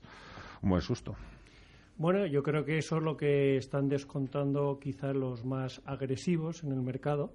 Efectivamente, eh, yo creo que hay mucha gente ya que piensa que no solo no suben los tipos en 2019, sino que bajan en 2020. Veremos a ver. Yo creo que eh, en este tipo de situaciones eh, que se descuenta quizás excesivamente una cosa, el riesgo es que decepcione, que al final eh, de cara tanto a los mercados de bonos como de acciones, el mercado se haya pasado un poco en esas expectativas y eh, al final nos quedemos en un punto medio, que yo creo que sería razonable. Desde luego, la economía americana no está para tirar cohetes, pero tampoco está ni mucho menos hecha unos zorros. Y por tanto, yo creo que ahora estamos en una situación en la que probablemente se justifica que no suban los tipos, pero tampoco está muy claro que justifique que se, que tengan que bajar. Bueno, eh, jornada de inversores que han ido aprovechando el día para hacer algo de caja a la espera de la Reserva Federal. Recordemos de dónde venimos, de, ha continuado el rally, la racha, el optimismo continúa en las bolsas, aunque sabemos también que el volumen sigue sin acompañar demasiado bueno, pues inversores que están poniendo en precio todos y cada uno de los elementos cambiantes en el día a día que afectan al mercado, así como también incorporando otros nuevos. Enseguida vamos a ir también ¿Lo podemos hacer ya? ¿Lo hacemos ya? ¿Tenemos novedades? ¿Acuerdo comercial? A ver, ¿hace daño o no? Sí, desde luego que lo está haciendo la Bolsa de Nueva York, que está cotizando en zona de mínimos uh, intradiarios. Uh, tras uh, conocerse que el presidente Donald Trump pues dice que podría mantener los aranceles. Presiona, presiona Trump. Sí, estamos en eh, negociaciones comerciales con el gigante asiático y Trump dice que las, eh, los aranceles sobre las importaciones eh, chinas podrían permanecer durante un largo periodo de tiempo. Estos comentarios llegan un día después de que Bloomberg informara que algunos funcionarios de la administración están preocupados eh, porque China podría levantarse de la mesa de negociaciones eh, y em, eh, abandonar algunas concesiones que le ha pedido Washington. En cualquier caso, el Wall Street Journal también dice que el representante comercial de Estados Unidos, Robert Lightser, y el secretario del Tesoro, Steven Mnuchin, ambos planean viajar a Pekín la próxima semana para otra ronda de negociaciones con el eh, viceprimer eh, ministro eh, chino Liu He. Pues efectivamente ayer nos encontramos con esa noticia filtrada por la agencia Bloomberg. El gobierno chino se estaría echando atrás. Luego salió Wall Street Journal diciendo que no, que las conversaciones iban por, por buen camino. Y ahora esto, pues Trump un poco, esto también un poco forma parte de, de, la negociación, ¿no? Lo de presionar, vamos. Sí, además a Trump se le da muy bien lo de hacer este tipo de esquí de fondo, haciendo slalom. Eh, es verdad que las últimas cifras chinas de producción industrial en el mes de febrero no han sido especialmente buenas. De hecho, han sido las peores en 17 años, porque la producción industrial ha subido un 5,3 en febrero, cuando en enero había sido un 5,7. Quiere decir que las cosas en China, es verdad que esto es un, esto es un punto y que esto es un chispazo y que no tiene nada que ver y que no, no crea ninguna situación mm, más allá de un dato. ¿De acuerdo? El dato no es bueno en febrero de la producción industrial y a lo mejor lo que quieren los americanos es aprovechar ese punto de bajón y decir, vamos a ver si apretamos un poquito más, ¿no? No lo sé. No, no. Eh, han salido dos datos en China importantes. Este, el de la producción industrial, y otro es el del paro, que tampoco está en su mejor situación, porque está en el paro está en el 5,3 cuando para todo este año 2019 el gobierno chino había planteado un 5,5. Quiere decir que en los dos primeros meses casi se han quedado dos décimas del total del año que tenían previsto. Por tanto, digamos que las últimas eh, cifras chinas no han sido especialmente buenas en estos dos parámetros. No controlo otros eh, hoy por hoy. Además, recordemos que las cifras chinas eh, no son especialmente fáciles de auditar. No, yo tengo la impresión de que esto, esta última hora tampoco es que vaya a generar demasiado pánico y en el mercado, ni mucho menos. Eh, ayer se publicó precisamente la encuesta gestores de Banco of America Merrill. Decían que China, Juan, era el principal riesgo para la economía mundial. Antes era un poco el acuerdo comercial, ahora viendo que eso ya está prácticamente casi casi solucionado, ¿eh? pensemos que sí, China. Un poco ahora es, es la clave de todo, ¿no? Pues, hombre, a mí me da la impresión de que ahora más bien es lo contrario. El mercado eh, ahora lo que está descontando es que en China va a haber estímulo monetario, va a haber estímulo fiscal y ha habido algún anuncio concreto inminente y otros que se irán produciendo a lo largo de las próximas eh, semanas y meses Y por tanto, a mí me impresión, aunque quizá pueda sonar muy contraria, muy paradójico. No, no. Yo creo que. La remontada ha venido eh, también por el lado de las bolsas chinas. Yo creo que también, enlazando un poco con lo que comentábamos antes eh, de, sobre las negociaciones comerciales, a mí me da la impresión de que los chinos le han, le han tomado la mano a Trump, le han tomado la medida. Y, y, se han dado cuenta que Trump no se puede permitir el lujo de estropear el rally alcista de las bolsas y por tanto pues eh, está haciendo concesión tras concesión. Eh, se suponía que iba a subir los aranceles en una determinada fecha, lo ha aplazado y yo creo que a medida que avanza el tiempo los chinos que son muy hábiles negociadores, más incluso que Trump, por mucho que a Trump se le alabe su, su poder de negociación, yo creo que en esta pelea eh, la balanza se está inclinando a su lado. Sí, desde luego ayer Goldman y Morgan Stanley se pusieron muy bullish y con la renta variable europea y dijeron que precisamente por la buena sensación que puede estar con los estímulos chinos, etcétera, que sería una buena oportunidad para entrar en la renta variable europea.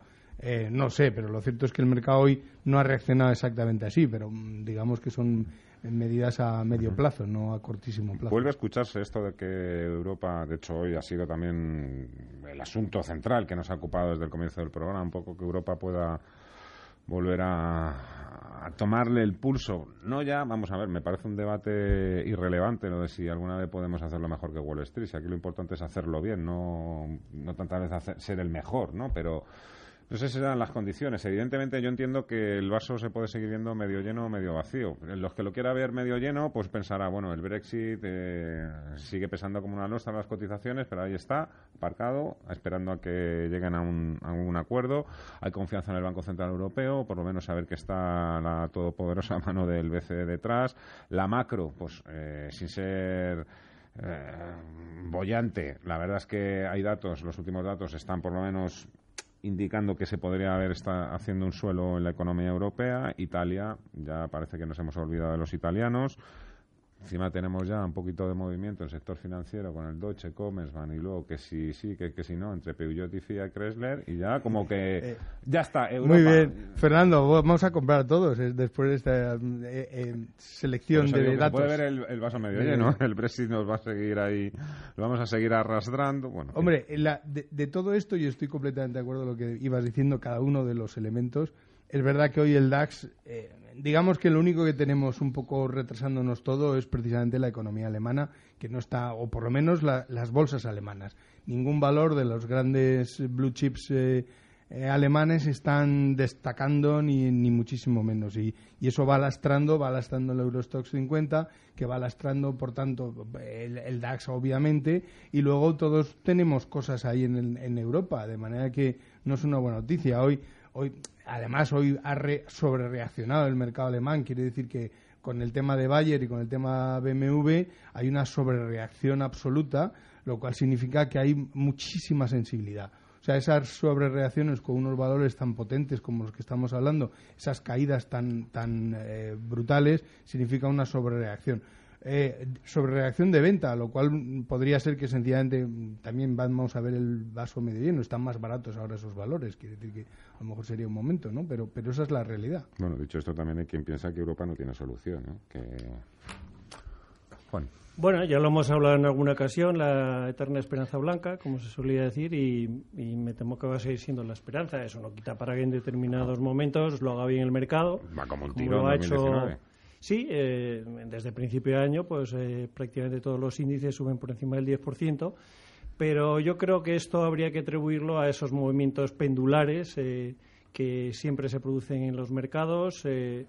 Acabamos diciembre en un extremo claramente del péndulo y nos hemos ido, no sé si al otro extremo o, o cerca, quizá.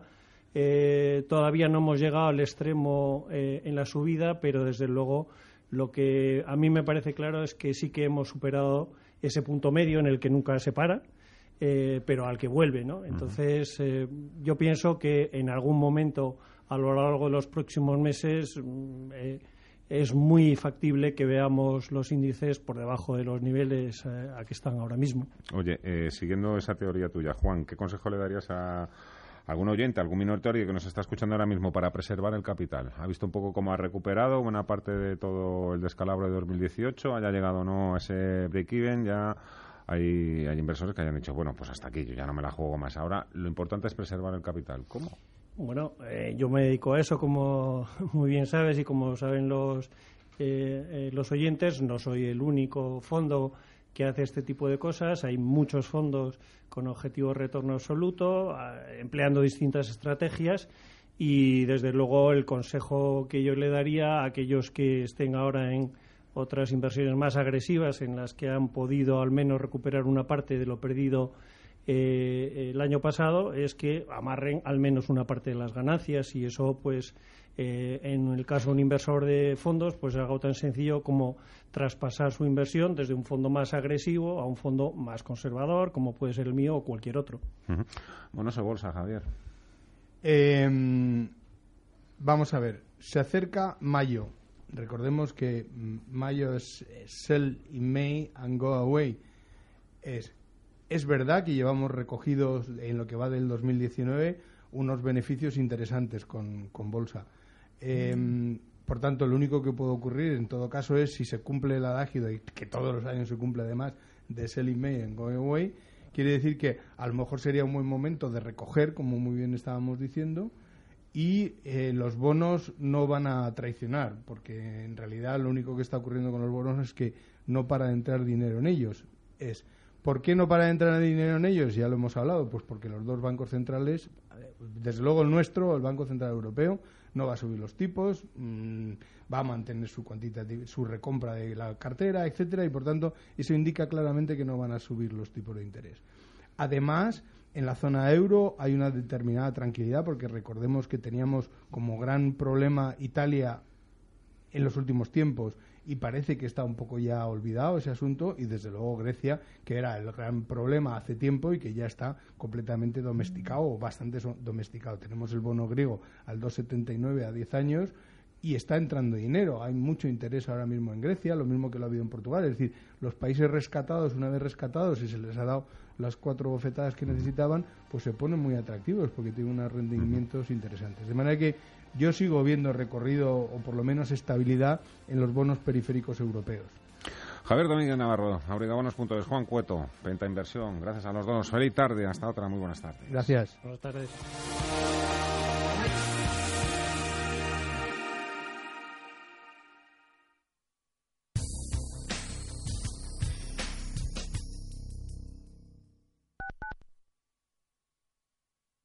Control Dental Europeo. Disfruta de tu sonrisa con nuestros implantes basales de carga inmediata, sin necesidad de injertos de hueso, incluso para pacientes con gran pérdida ósea. En Control Dental Europeo disfrutarás de tu prótesis fija definitiva al cabo de una a tres semanas, dependiendo del número de piezas a sustituir. Consulta diagnóstica gratuita. No esperes más. Control Dental Europeo. 91 575 3404. 30 años creando sonrisas. En el mundo del vino, Juan Galindo es sinónimo de familia, de respeto a la tradición de tres generaciones de viticultores y bodegueros. Juan Galindo es el símbolo del amor por el producto bien hecho, de calidad, de trabajadores pegados a la tierra. Disfruta de un verdejo de rueda o, por qué no, de un crianza de ribera, pero siempre con la calidad de la etiqueta Juan Galindo, de Bodegas Copaboca. Amos de Casa, el magazine para hombres y mujeres en el que encontrarás todas las ideas y sugerencias para la supervivencia doméstica, además de ocio, cultura, compañía y buen humor. Amos de Casa, los domingos a las 10 de la mañana en Radio Intereconomía. Te esperamos. Escuchan ustedes Intereconomía. Si tu pasión es la caza, sueñas con el sonido del río mientras lanzas tu caña, o simplemente disfrutas del campo y la naturaleza, este es tu programa. Caza, pesca y naturaleza, con Marcos Ruiz, en Radio Intereconomía. Gastronomía, viajes, actualidad, cetrería, consejos veterinarios. Un programa hecho por y para ti todos los sábados y domingos de 7 a 8 de la mañana, porque contamos contigo. Caza, pesca y naturaleza, con Marcos Ruiz.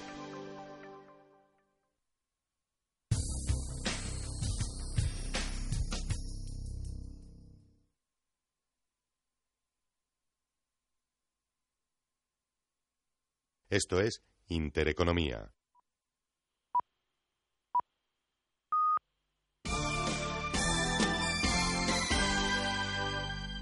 Intereconomía. Noticias. Son las seis, las cinco en Canarias. Buenas tardes. El defensor del pueblo catalán recomienda al presidente de la Generalitat, Quim Torra, retirar todos los lazos y esteladas durante el periodo electoral. El informe del Sindic de Greuyes llega después de que la Junta Electoral ordenara al presidente de Cataluña eh, quitar estos símbolos de las fachadas de edificios públicos hasta en dos ocasiones y llegara a advertirle de que, de no cumplir la instrucción, habría responsabilidades penales. En el pleno del Parlamento, la líder de la oposición Inés Arrimadas, reprochaba al presidente que se escondiese detrás del sindic de Greuyes. ¿Usted se cree de verdad que esto le va a servir de algo? Lo digo, se lo vuelvo a repetir, que luego delante de los jueces se vienen ustedes abajo, se echan el muerto unos a otros, no se acuerdan, era simbólico. Yo solo le digo que no se piense usted que Sánchez es como la mitad de Cataluña a la que usted no representa y que basta ya de propaganda separatista en los edificios públicos. Más asuntos. El presidente de la Comisión Europea, Jean-Claude Juncker, ha advertido a la primera ministra británica, Theresa May, que si retrasa el Brexit más allá del 23 de mayo, estarán legalmente obligados a convocar elecciones a la Eurocámara en el Reino Unido. En ese sentido, el ministro de Asuntos Exteriores español, Josep Borrell, que ha refrendado la postura comunitaria, aboga por no prorrogar la salida más allá del 23 de mayo. Habría que fabricar un acuerdo de nuevo cuño, completamente distinto del que se ha planteado hasta ahora y eso no, es pensable que se pueda hacer en un plazo corto, con lo cual la prórroga tendría que ser larga. Lo peor que nos puede pasar es que nos quedemos con un Brexit forever y no dejamos Bruselas porque la Comisión Europea ha impuesto a Google una nueva multa, en este caso de 1.490 millones de euros por abuso de posición dominante, en este caso por imponer restricciones a terceras páginas web en el mercado de publicidad online a través de su plataforma AdSense. La comisaria europea de competencia, Margaret Vestager, anunciaba la sanción al gigante tecnológico por incumplir las normas comunitarias antimonopolio. Uh, la Comisión ha decidido imponer a Google una multa de 1,49 millones de euros por romper las reglas antimonopolio de la Unión Europea. Google ha incurrido en prácticas ilegales cuando ha bloqueado las búsquedas de anuncios de sus competidores para mantener su posición de dominio en el mercado. Esta es la tercera multa antimonopolio que se impone a Google. De vuelta a nuestro país, el manate ruso Friedman gana la batalla de los supermercados Día. El fondo, su fondo, logra el respaldo en la Junta de Accionistas gracias a que controla el 29% de las acciones y la asistencia ha sido muy escasa. Ana Ruiz. Supermercados Día ya tiene el plan con el que tratará de resolver su futuro más próximo. En concreto ha sido el de Friedman, máximo accionista de la compañía, quien a través de Letter One se ha alzado con la victoria y así lo confirmaba Ramiro Rivera, secretario del Consejo de Administración de Día en cuenta el reglamento de la Junta y los datos de que dispone la mesa acerca del cómputo de los votos, se han de declarar aprobadas las propuestas de acuerdo sobre los puntos siguientes. 6.3, que es el aumento de capital propuesto por el accionista Letter One.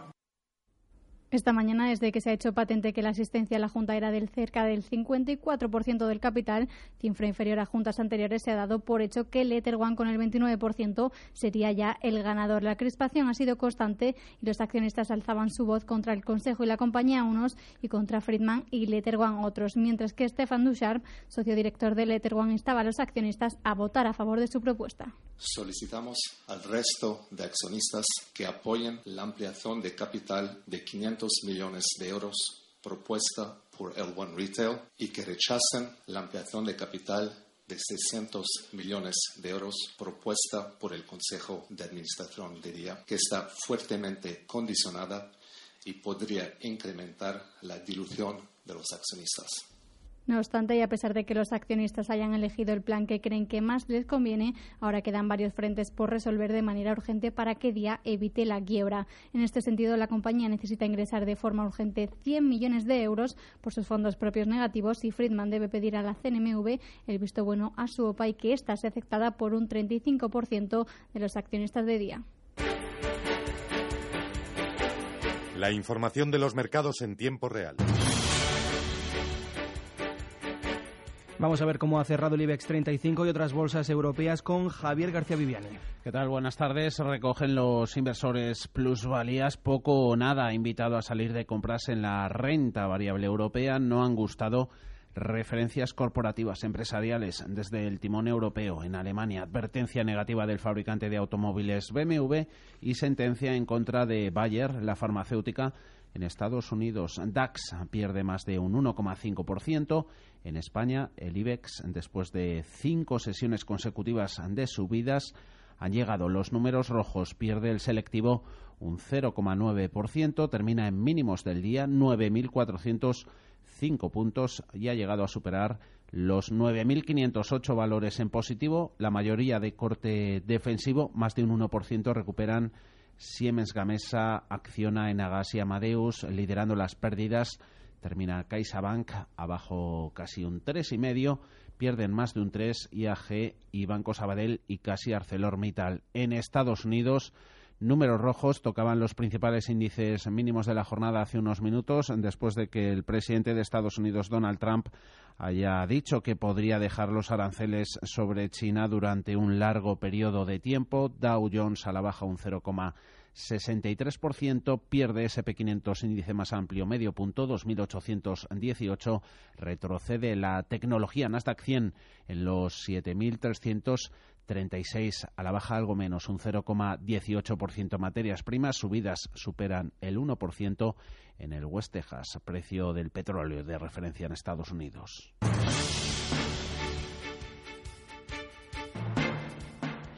Y así están los mercados. Ahora se quedan en la sintonía de Radio Intereconomía.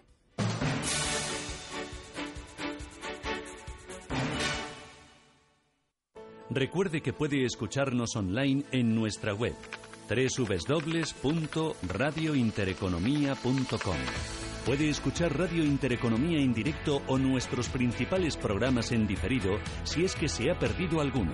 Recuerde, esté donde esté y desde cualquier dispositivo, radiointereconomía.com.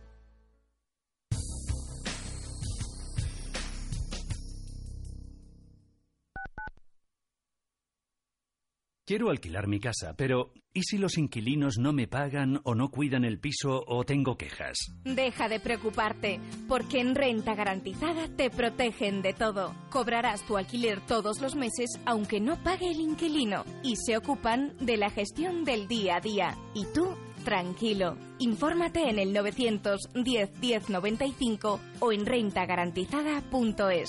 Alquiler garantizado. Hijos de rock and roll, jóvenes que no es que aparquen de oído, aparcan a golpe de batería. Por fin tienes el seguro de coche Mafre con muchas ventajas para tu familia. Y además te beneficias de la bonificación del seguro de tus padres y un ahorro de hasta un 40%. Consulta condiciones en mafre.es. Tu familia necesita un seguro de coche de verdad. De 2 a 2 y media de la tarde, toda la información económica y financiera en tiempo real en Crónica. Natalia Obregón le ofrece la información en estado puro. Crónica, de lunes a viernes, de 2 a 2 y media de la tarde, aquí, en Radio Intereconomía. Los viernes a las 10 de la noche tienes una cita con otro gato, el gato gourmet. Andrés Sánchez Magro presenta una guía semanal gastronómica, enológica, de restaurantes, literaria, musical, con todos aquellos ingredientes necesarios para cocinar la buena vida. El gato gourmet, los viernes a las 10 de la noche aquí, en Radio Intereconomía.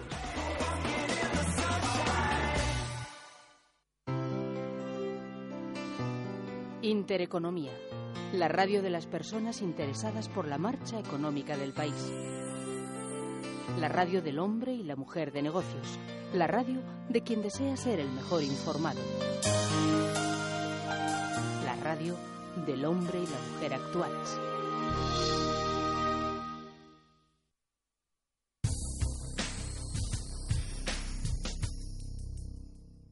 Citas. Antes de decidir sobre una inversión, busco todo tipo de información al respecto. Hetty Grimm, inversora americana del siglo XIX y una de las primeras mujeres en hacer fortuna en bolsa, apodada la bruja de Wall Street.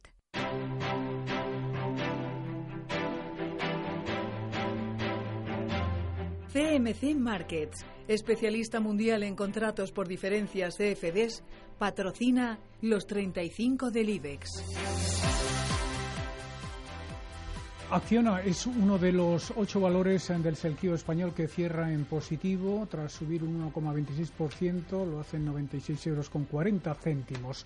Acerinox eh, cae más de un 2% hasta 9 euros con 17 céntimos, hace lo mismo ACS hasta 39,26 y AENA con un cierre negativo eh, tras caer más de un 2% también, lo hacen 162 euros con 5 céntimos. Amadeus entre los mejores, un 1% arriba, la central de reserva de viajes, su precio 68,52 más de un 2,8 pierde ArcelorMittal, 19 euros con 39. Sabadell cambiando de manos al cierre en los 96 céntimos, ha perdido más de un 3% avances mejor que el mercado Bankia, 0,65% arriba, 2 euros con 48. Pérdidas para Bankinter del 1,34%, aunque salva el nivel de los 7 euros por título, 7,06 exactamente. BVA termina en 5,42 tras caer más de un 1%. CaixaBank ha sido el farolillo rojo del IBEX 35, pierde un 3,44% hasta 2 euros con 92 céntimos. Y Celnex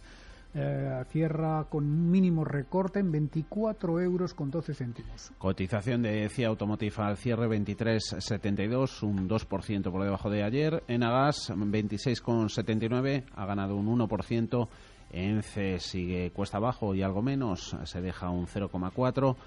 5,04 euros, Endesa en los 22,88, poquitos cambios. Ferrovial la resta un 0,6%, cierra en 20 euros con 75 céntimos, eh, pérdidas también para Grifols, eh, que deja atrás el nivel de los 24 euros, despide la sesión en 23,94, Iberdrola consigue avanzar un 0,4% al cierre hasta 7 euros con 76 céntimos, e Inditex cae casi un 2% hasta 26 euros con 10 céntimos. Pierde Indra un 0,5%, 9 euros con 86, abajo Colonial, medio punto, 9 euros con 19, más de un 3, retrocede IAG, 6 euros con 24, un 2,16, pierde la aseguradora del IBEX, Mafre, 2 euros con 53. Un 1,17 cae Mediaset hasta 6 euros con 93 céntimos. Hoteles Meliá termina en 8 euros con 51 céntimos. Merlin Properties en negativo también en 11,61. Naturgy consigue, consigue avanzar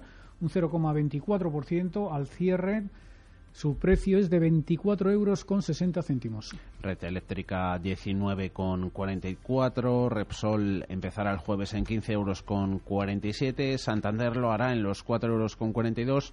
Se ha dejado el banco un 1,4%. Siemens Gamesa mejor valor del día gana un 1,28% en los 14 euros con 21. Técnicas Reunidas es el octavo valor que consigue avances del 0,6% hasta 24 euros con 31 céntimos. Telefónica retrocede un 1,4% hasta 7 euros con 72 céntimos. Y Viscofan en negativo también cierra en 54,80. Nos fijamos en los cierres en el mercado continuo, valores protagonistas liderando las pérdidas. El que ha sido protagonista en Europa, Bayer, farmacéutica alemana, la parte cotizada en el mercado español se deja un 10%, 62,27. Service Points un 6,6% más barata. En los 25 céntimos termina Tubos Reunidos, abajo un 5,8%. Y los eh, tres valores más alcistas del mercado continuo español son OHL, que se anota un 11,6%, cierre en un euro con 32 céntimos. Grupo San José lo hace justo por debajo de los 7 euros, en 6,98 tras avanzar más de un 4% y Parques Reunidos, que se anota más de un 3%, termina en 10 euros y medio. Agenda. Jueves 21 de marzo, los líderes de la Unión Europea se reúnen en Bruselas para una cumbre de dos días que estará dominada por el proceso del Brexit y su extensión en el tiempo.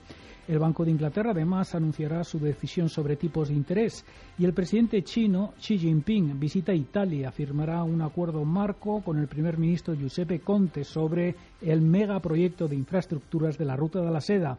El tour europeo de Xi le llevará luego a Francia. Por otro lado, el líder supremo iraní, el ayatolá Ali Khamenei, presenta el plan económico para la República Islámica en una intervención televisada. En cuanto a datos, como cada jueves se publica en Estados Unidos el paro semanal y también vamos a conocer el índice de la FED de Filadelfia de actividad empresarial.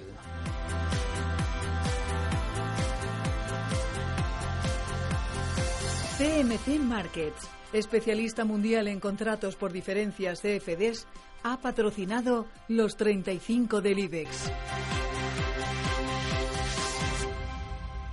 Cuando Trump fue elegido presidente.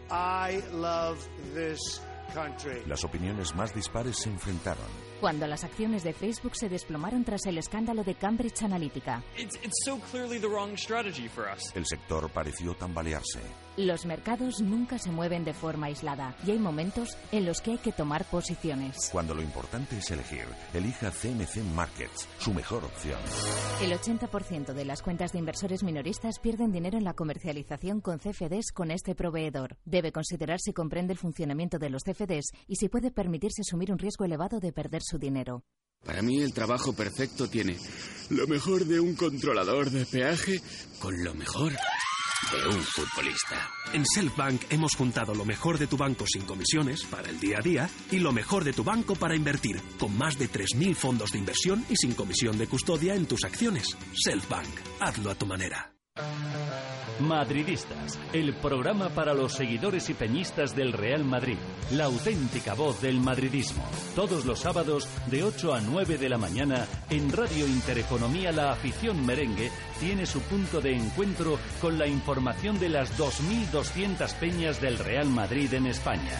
Los sábados toca vestirse de blanco. Dirige y presenta José Luis Pizarro de Real Madrid Televisión. ¿Estás harto de bajas rentabilidades? ¿No quieres seguir pagando altas comisiones? Traspasa tus fondos de inversión a Finicens y podrás obtener una mayor rentabilidad. Más información en el 910-483-004 y en finicens.com. Finicens, especialistas en inversión pasiva. Conecta con nosotros, ahora por WhatsApp. Radio Intereconomía lanza su servicio de alertas económicas mediante WhatsApp.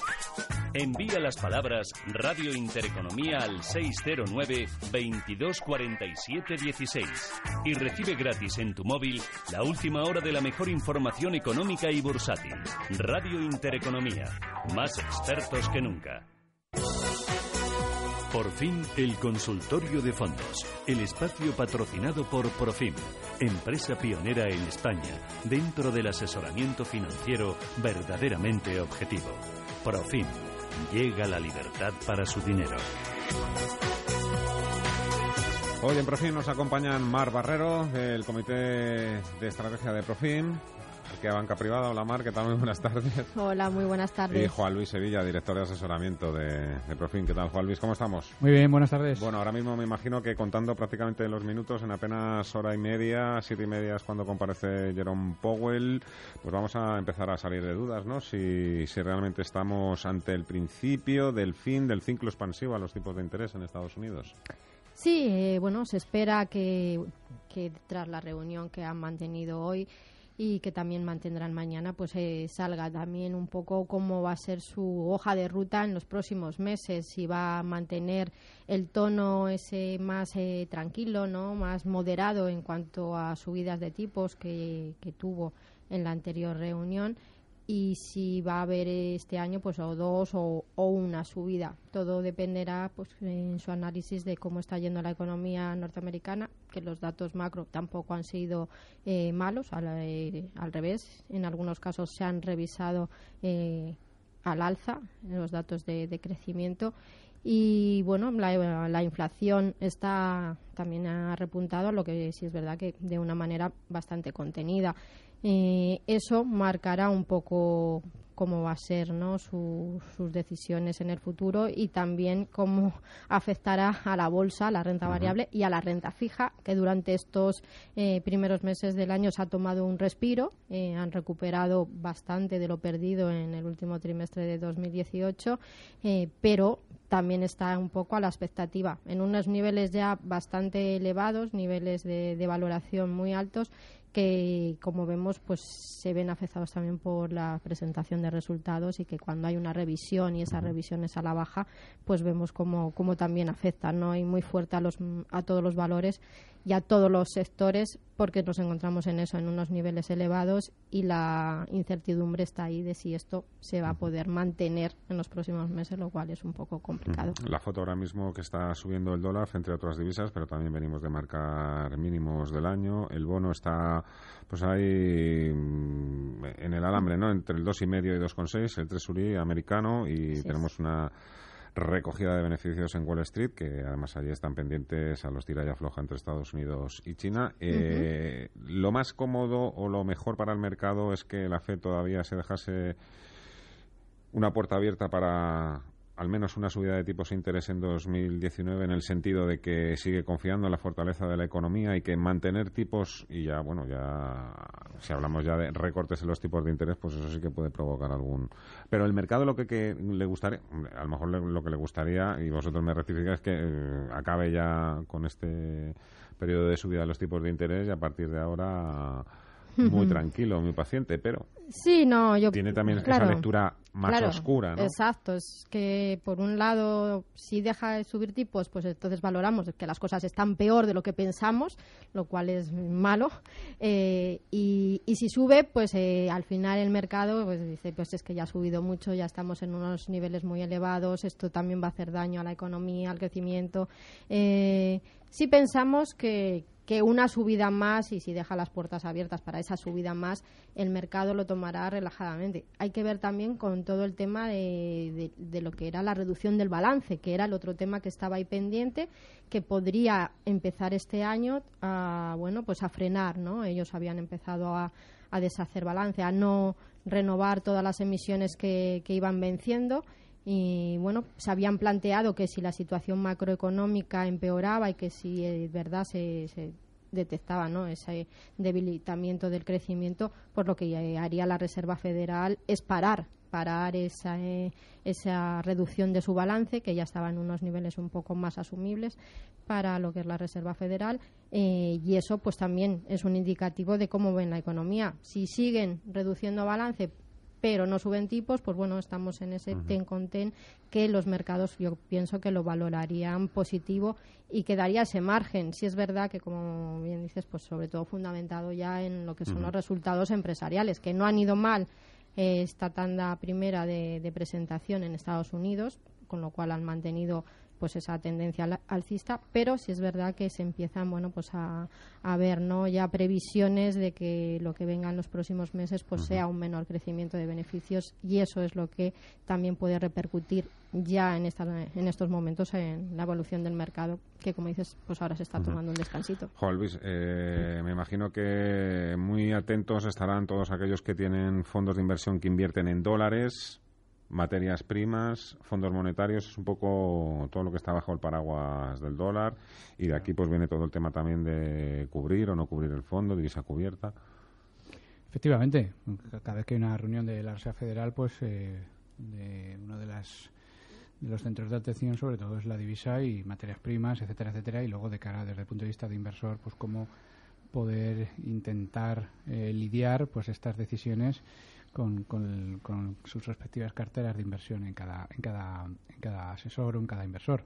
Mm, yo creo que lo fundamental es seguir una hoja de ruta, ¿de acuerdo? Yo creo que ahora mismo eh, la Reserva Federal dio un giro brusco hace a finales de año con, con la introducción de la palabra paciencia y un poco su cambio de hoja de ruta en cuanto a la evolución de los tipos de interés y yo creo que eso es lo que ha pesado más al mercado. Mm, lógicamente ahora veremos a ver si sigue con esa paciencia o y da alguna otra pista que nos haga indicar lo contrario y posiblemente uno de, donde habrá más volatilidad posiblemente sea la divisa en ese sentido. Yo creo que, invertir en, una divisa fuera de la zona euro eh, puede ser interesante en algún momento dado, no solo por, por, por intentar buscar un, un, vector más de rentabilidad, sino en un momento dado como moneda de refugio si pudiera haber problemas. Al final, pues el dólar también puede puede servir de, refugio en momentos complicados donde el riesgo y la volatilidad pues hagan acto de presencia en ese sentido, con lo cual eh, de una manera más bien directa o de una manera indirecta pues eh, las carteras en algún momento dado pudieran tener dólar que le pudieran hacer esa labor de, de, cobertura. Yo creo que para un inversor medio, yo creo que la combinación de productos direccionales eh, que inviertan eh, en Estados Unidos con divisa cubierta en euro o productos en euros que no cubran la divisa, yo creo que ese complemento puede ser interesante. Algún producto más direccional global o algún producto, digamos, más del, del tipo sectorial, pues puede complementarse sin riesgo o con riesgo de divisa a otro producto más global con la divisa cubierta. Yo creo que dependiendo de la visión de cada inversor y hablándolo personalmente con su asesor financiero, pues tiene que, que indicarle en qué pesos adecuados pues tiene que, que, tener la exposición a divisa, contando con todas estas incertidumbres y contando pues que esto no es fácil, ¿de acuerdo? La divisa es uno de los activos más difíciles de predecir, donde le afectan, le afectan infinidad de variables y lógicamente pues es, es, complicado. Con lo cual yo creo que ahora mismo mmm, ciertas dosis de prudencia, ciertas dosis de calidad en las carteras, eh, el sesgo hacia alta dividendo de, empresas solventes, grandes compañías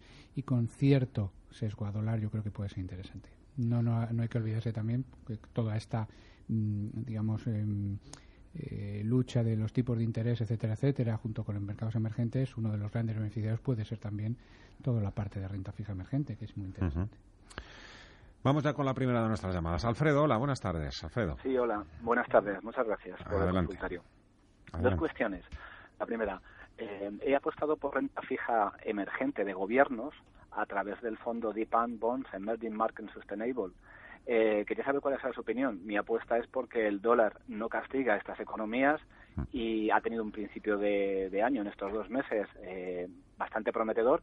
Quería saber cuál es su proyección para, para, el resto del año, para este sector y especialmente para, para el fondo que he escogido. Uh -huh. La segunda cuestión es sobre el Median Global Equity Absolute Return. Eh, tuvo un, un, un, final de año bastante malo, eh, como la inmensa mayoría de activos pero el, este principio de año tampoco está siendo demasiado bueno. Quería que me diera su opinión sobre la estrategia de este fondo, eh, qué ha fallado en su cartera y, y, cómo lo ven para el resto del año. Muchas gracias. Muchas gracias, Alfredo. Bien, pues eh, empezamos eh, por la pregunta de la renta fija emergente, ¿no? Avanzaba un poquito así Juan Luis al término de, de su comentario anterior que bueno pues este entorno quizá de moderación en la subida de los tipos de interés en Estados Unidos el dólar sí fuerte pero tampoco revalorizándose como el año pasado pues eso también da un poquito de aire y a todo lo que son las economías emergentes. Y eso se está viendo pues también en la evolución de sus activos tanto de renta fija como de renta variable que han empezado el año pues también eh, con revalorizaciones muy interesantes. Lo están haciendo muy bien todos los fondos que invierten en renta fija emergente ya sea de gobiernos como también la corporativa, si es verdad que, que, bueno, al final los fondos tienen mayor peso en lo que es deuda pública emergente porque son las emisiones son más grandes que las emisiones de la renta fija corporativa emergente y además es más complicado no analizar ese tipo tipo de activos, con lo cual nos parece bien un fondo que invierta en deuda pública emergente eh, con la casa de pan y con además ese concepto un poco de control no de ellos eh, invierten en estos tipos de fondos de sostenibilidad pues eh, mirando muchos aspectos no solamente lo que es la rentabilidad que puedan ofrecer esos esas emisiones sino que bueno pues los países en los que invierten tampoco sean países en los que se incumplan pues normativas o guerra o se hagan pues problemas de, de maltrato de que no cumplan con los derechos eh, de, la, de la ONU, ¿no? Y entonces eh, nos parece un gran fondo. Hay que ver también un poquito eh, el tema de la duración. Es verdad que en este principio de año, tanto los que invierten a largo plazo como los de corto plazo lo han hecho muy bien, pero estos de largo plazo, como puede ser el producto de PAN, pues también se ven más afectados ¿no? por lo que pueda suceder en los movimientos de los tipos de interés que en la mayoría de los países emergentes pues están repuntando, no están reduciéndose. Eh, como decimos, un fondo que nos parece interesante, quizá nos iríamos a fondos con, eh, con duraciones más reducidas dentro de lo que es la, la renta fija emergente. Y en cuanto al Merian, el Equity Absolute Return, es verdad que el año pasado no lo hizo bien y este año pues tampoco lo están haciendo muy bien la mayoría de los fondos de retorno absoluto. No solo el Merian, sino la gran mayoría. Eh, son fondos que supuestamente en mercados con alta volatilidad lo suelen hacer mejor y con las posiciones market neutral y que con bueno pues sus posiciones a veces largos en unos activos y cortos en otros deberían hacerlo bien en un entorno como el del año pasado al final sí sufrieron porque son productos que dependen mucho de lo que de las decisiones del gestor y si estas decisiones eh, son las erróneas, pues al final lo acaban pagando y les cuesta más eh, salir y poder recuperarse, porque al final si cambias la estrategia para corregir tu evolución y el mercado al mismo tiempo cambia como ha hecho, y ha cambiado en una dirección que quizá no era la que preveía el gestor, eh, bueno, pues al final eso hace que el fondo eh, no se recupere y que siga pues un poco sufriendo. Es lo que le ha pasado a este fondo, como digo, de Merian y otros fondos de retorno absoluto que están cortos y siguen estando cortos porque la visión del gestor es negativa. Con lo cual, con un mercado que ha subido tan deprisa y en tan poco tiempo, pues esto les ha pillado con el pie cambiado. Eh, pensamos que este año pues eh, puede ser complicado para todos los fondos de retorno absoluto y quizá bueno pues buscarse alternativas, ya sean fondos de, renta fija direccionales o fondos eh, con unas estrategias quizá en más market neutral que el onshore, que eso sí es verdad que está más complicado. Hay pocos están haciéndolo bien, pero bueno, alguno hay. Vamos con más audios. WhatsApp creo que es ahora, ¿no? Hola, soy Ricardo. Quería saber sobre el fondo Fun Smith Equity Feder T Euro acciones para un perfil agresivo. Gracias. Fun Smith.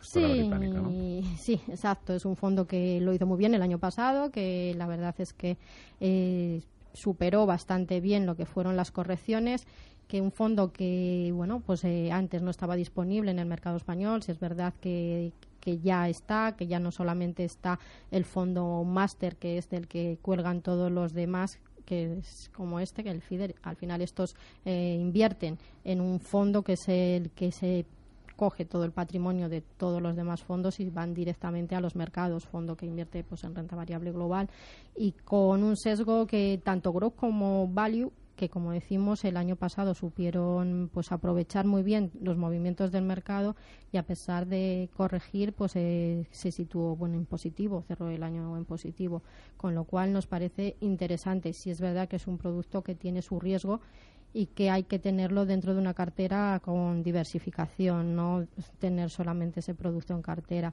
porque si es verdad que bueno, hasta ahora le ha acompañado el mercado y pensamos que puede seguir siendo así, pero también, bueno, pues tiene algunas posiciones, quizá esas posiciones más de, crecimiento que en algún momento pues pensamos pueden corregir. Hola Amador, buenas tardes. Mire, es para preguntar por estos fondos de CaixaBank. Venga, vamos allá. Gestión Europa, crecimiento, selección técnica y cartera de gestionada. A ver qué le parecen a ustedes. ¿Estos fondos eh, los, los tiene usted o es porque le han recomendado y le han dicho échales un vistazo y luego elija? Y cayeron bastante, pero parece que se han recuperado ahora después de años bastante bien. O sea que los tiene todos, ¿no? Sí, exactamente, para que me lo digan ustedes. Muchas gracias, Amador. Gracias a ustedes. Bueno, pues eh, como decimos nosotros, pues tiene tiene bueno pues una gama importante de la oferta de productos digamos más globales y más diversificados en cuanto a mixtos flexibles y direccionales de, la gestora de la Caixa. Yo creo que, que, bueno, mm, dentro de esta línea, aunque algunos fondos sí que hacen, por, como el por ejemplo, de selección de, diferentes eh, partes del mundo, yo creo que eh, en una cartera sería bueno diversificar no solo por gestoras, sino también por eh, tipología de, de, estilos de gestión y sobre todo también por zonas geográficas que creo que le puede dar pues un toque de diversificación que reduzca su riesgo y sobre todo otros vectores de rentabilidad y sobre todo en momentos malos pues unas bajadas más inferiores a lo que pudiera dar una cartera tan direccional y focalizada un poco a los mismos nichos de mercado en ese sentido. Europa, mm, si no si no lo corrige este año, pues volvió a ser la perdedora del año pasado con muchísima diferencia con respecto al mercado americano y los fondos europeos, pues lógicamente están tardando más en recuperación que este año, pues han empezado con buen pie. Con lo cual, el sesgo que tiene en, la cartera con, los fondos europeos, con crecimiento, con gestión Europa, etcétera, etcétera, pues lógicamente tiene cierto sesgo en, ese sentido. El selección yo creo que es un producto más interesante, más, más global en la idea de lo que comentaba inicialmente y yo creo que por ahí tienen que ir un poco los tiros la parte más defensiva, si es un inversor dinámico, pues tener algún producto más de income que le pueda dar, digamos, ese salto de calidad con el high dividend y por la parte más agresiva buscar también algo de emergentes que pudiera, digamos, complementar de una manera más eficaz la cartera con algún fondo global para diversificar ingresos. El otro día leí en algún sitio que el mayor superventas de la industria española, que de fondos, que creo que también es uno de, de Caixa, que lleva cinco años perdiendo dinero.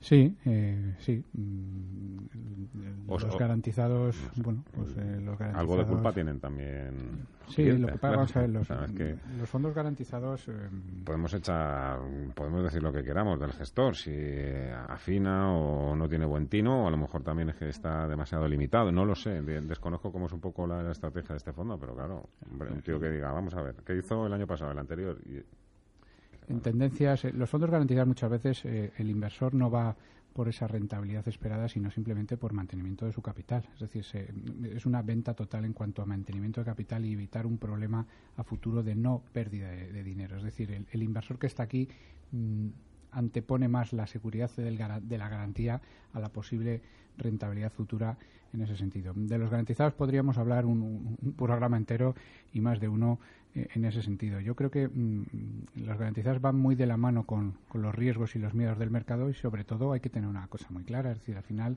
los garantizados funcionarán si hay margen en los tipos de interés. Ahora mismo no hay margen de tipos de interés, con lo cual difícilmente un garantizado va a ser atractivo mirándolo desde el punto de vista de rentabilidad. Con lo cual, yo creo que esa iliquidez que ofrecen, esa, mm, digamos, em, conservadurismo mal entendido en cuanto a preservación de capital y no rentabilidad, yo creo que hay otras opciones más interesantes, más lo decía anteriormente, renta fija a corto plazo, de duraciones medias, etcétera, etcétera. Yo creo que pueden ser opciones más interesantes, totalmente líquidas en el 100%, y por no hablar si en un momento el inversor necesita ese dinero. Ya la garantía no, no tendrá efecto y va a salirse a precio de mercado, con lo cual va a incurrir en esos riesgos.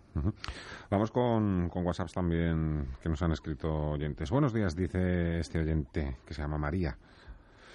Tengo el fondo Nordea 1 US Corporate Found BP lleva una rentabilidad en el año del 4%. ¿Les parece la clase mejor en cuanto a riesgo y comisiones? ¿Qué opinan de él? Les agradecería también, añade, que me dijeran un fondo emergente global que les guste. Entraría con poco, si les parece buen momento. Eh, bien, eh, fondo de Nordea en renta fija norteamericana, renta fija corporativa en dólares y la clase BP es la clase de banca privada. Es decir, si tiene posibilidad de acceder a ella, pues perfecto porque es la es la que para el inversor retail que trabaja solo, que no está a través de un asesor que se haya declarado independiente, pues es una de las clases con comisiones más reducidas, con lo cual pues eh, nos parece que tema comisiones y fondo pues es, es la indicada. En cuanto a fondos de, renta, eh, bueno, emergente, no sé si nos comenta emergente Fondo emergente global. Emergente global. Eh, bueno, pues ahí hay muchos muy variados las casas de sobre todo internacionales pues tienen la verdad eh, muy buenos productos. Nos gusta especialmente en estos momentos el Robeco el Global Emerging Conservative por aquello de que es un fondo con un con, que cuida mucho el control de riesgos, invirtiendo en mercados emergentes y es verdad pues que se centra en esas empresas que con fundamentales quizá más sólidos que quizá en momentos de repunte muy fuerte de los mercados este fondo se quede algo por detrás, pero en momentos de corrección va a caer muchísimo menos. Es un fondo diversificado que tiene exposición a Asia, principalmente pues a, a China, uno de los mercados que bueno, que sí es verdad que hay muchas dudas, pero también es verdad que la política monetaria en China está siendo muy activa para evitar que la bueno, pues el crecimiento eh, se modere de forma muy acelerada. Entonces, eh, nos parece ese producto interesante. JP Morgan, pues los tiene también, los Emerging Markets. Fidelity tiene también unos grandes fondos que, que, están, que cubren todo lo que es el área de emergentes. Y bueno, pues la casa tradicional, ¿no? que conocemos todos como es Franklin Templeton, que bueno, pues es una de las mayores gestoras en mercados emergentes y cubren pues todo lo que es tanto de forma global como los regionales que tienen en Asia, India o Latinoamérica. Otro WhatsApp. Mariloli. Dice, adquirí hace unos meses a través de ING el fondo Fidelity Fund World ahora pierdo unos euros, pero el peor es que se llevan 1,9% total de comisiones, dice. En ING me aconsejan cambiar a otro donde pagaría menos comisiones. ¿Qué hago? Vamos a ver, em, es el eterno discurso de, bueno, eh, de la calidad del fondo con los costes del fondo, etcétera, etcétera. Vamos a ver, yo creo que aquí em, si es posible combinar la gestión activa con la gestión pasiva, fenomenal. Dicho esto, yo creo que el Fidelity World mm, es un producto excelentemente gestionado, con unos resultados excelentes en lo que va de año. El año pasado, lógicamente, con las turbulencias del mercado, sufrió, pero la capacidad de reacción que ha tenido este fondo es totalmente eh, fuera, fuera de toda duda. Yo creo que es un fondo que ahora mismo está en los entornos del 13-14% neto de comisiones, con lo cual yo creo que es un producto que, incluso superando a índices de referencia en la, parte desarrollada de, este mundo. Con lo cual yo creo que es un producto que puede mantenerlo. Eh, lo que no puede, mm, digamos, mm, basar solo su decisión en cuanto a selección de producto por la comisión. La comisión es indudablemente que es un factor muy a tener en cuenta porque a largo plazo una cartera, digamos, de, eh, manera eh, gestionada de manera eficiente, pues tiene que ir a las comisiones más interesantes posibles, pero sin menoscabar la, la, la calidad en productos de gestión activa que lo hay, ¿de acuerdo? Con lo cual, dependiendo de qué opciones esté barajando. En ese sentido, pues mm, yo creo que ahora mismo debe estar muy satisfecha por la evolución de este fondo. Es decir, yo creo que ahora mismo 13-14% en lo que va de año a nivel global, con, eh, con empresas muy diversificadas, con, con, grandes negocios y con una evolución de cara, yo creo que es un producto a seguir manteniéndolo. Sí lo puede complementar con otras opciones eh, que bajo, de, bajo punto de vista del coste no le reducen la calidad, pues fenomenal. Pero yo creo que es un producto muy a tener en cuenta en cuanto a una fondo global mm, con riesgo divisa, ¿de acuerdo? La parte que, invierte en Estados Unidos eh, se, se, puede beneficiar de la, función, de la evolución del dólar y sobre todo de la selección de acciones de una casa como Fidelity, que en ese sentido es, puntera en el, en, el stock picking de, de, esta tipología de producto. Tengo que hacer una pausa, va a ser muy breve, pero así os la preparáis con tiempo. Vamos escuchando ya la siguiente pregunta. Quisiera saber de un fondo mm, de dinero. A ver, esperaros un segundito. ¿Qué es una llamada o un audio? Ah, pues, a ver, Ana, tú mueve ahí los, los cables junto con Santi para que esto se escuche como se debe escuchar. Tira. Quisiera saber de un fondo mm, de dinero con muy pocos intereses, los menos posibles. Por favor, muchas gracias. Me llamo Luisa. Vale, o sea, que es que tenía la radio puesta de fondo, ¿vale? Cuando la grabaron, pues nada. Eso es, eso no se puede solucionar. Ni Santi, ni Santi Rogo, que, es un crack. Venga, eh, monetario, ¿no? Bueno, sí, monetario me imagino que ha dicho sin intereses muy altos. Eh, serán comisiones, lo que ha querido decir. Eh, bien, eh, nosotros uno de los fondos que estamos utilizando como monetarios, aunque estaría más dentro de lo que es la renta fija de muy corto plazo, más que dentro de la categoría de monetario al estilo tradicional, pues es el del Deutsche Bank, el DWS Floating Rate Notes. Este producto pues tiene una comisión, un TER, que es la suma de, todas las comisiones que, tiene el fondo, del 0,31. Hay otros productos como el de BNP, el BNP Intiscas euro tres meses, que es más monetario y tiene comisiones del 0,13, pero aquí en este producto pues casi ni se mueve. El del Deutsche Bank pues lleva una rentabilidad en el año del 0,55, con lo cual no está mal con esa eh, estructura de comisiones del 0,31 y el de BNP pues está plano totalmente. ¿DBS? DWS Floating Rate Notes. Para la pausa.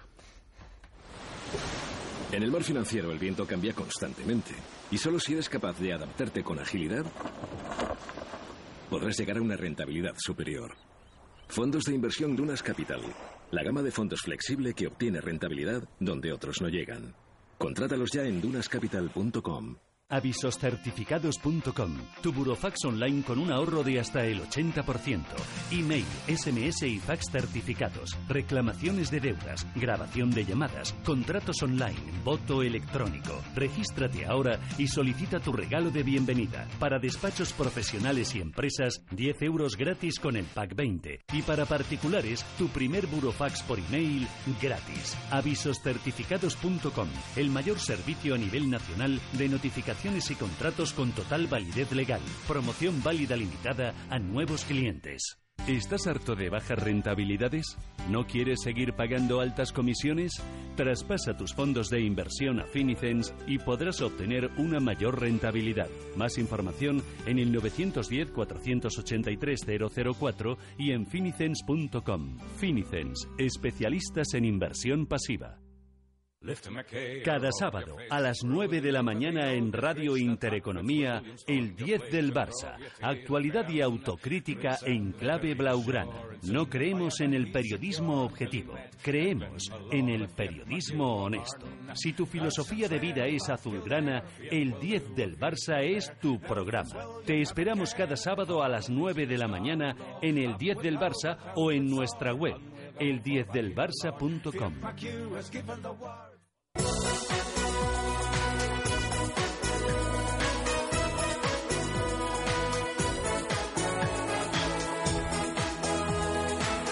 Seguimos en el consultorio de fondos de inversión con Profina que Banca Privada y con Miguel escuchándonos ya y dispuesto y preparado para haceros...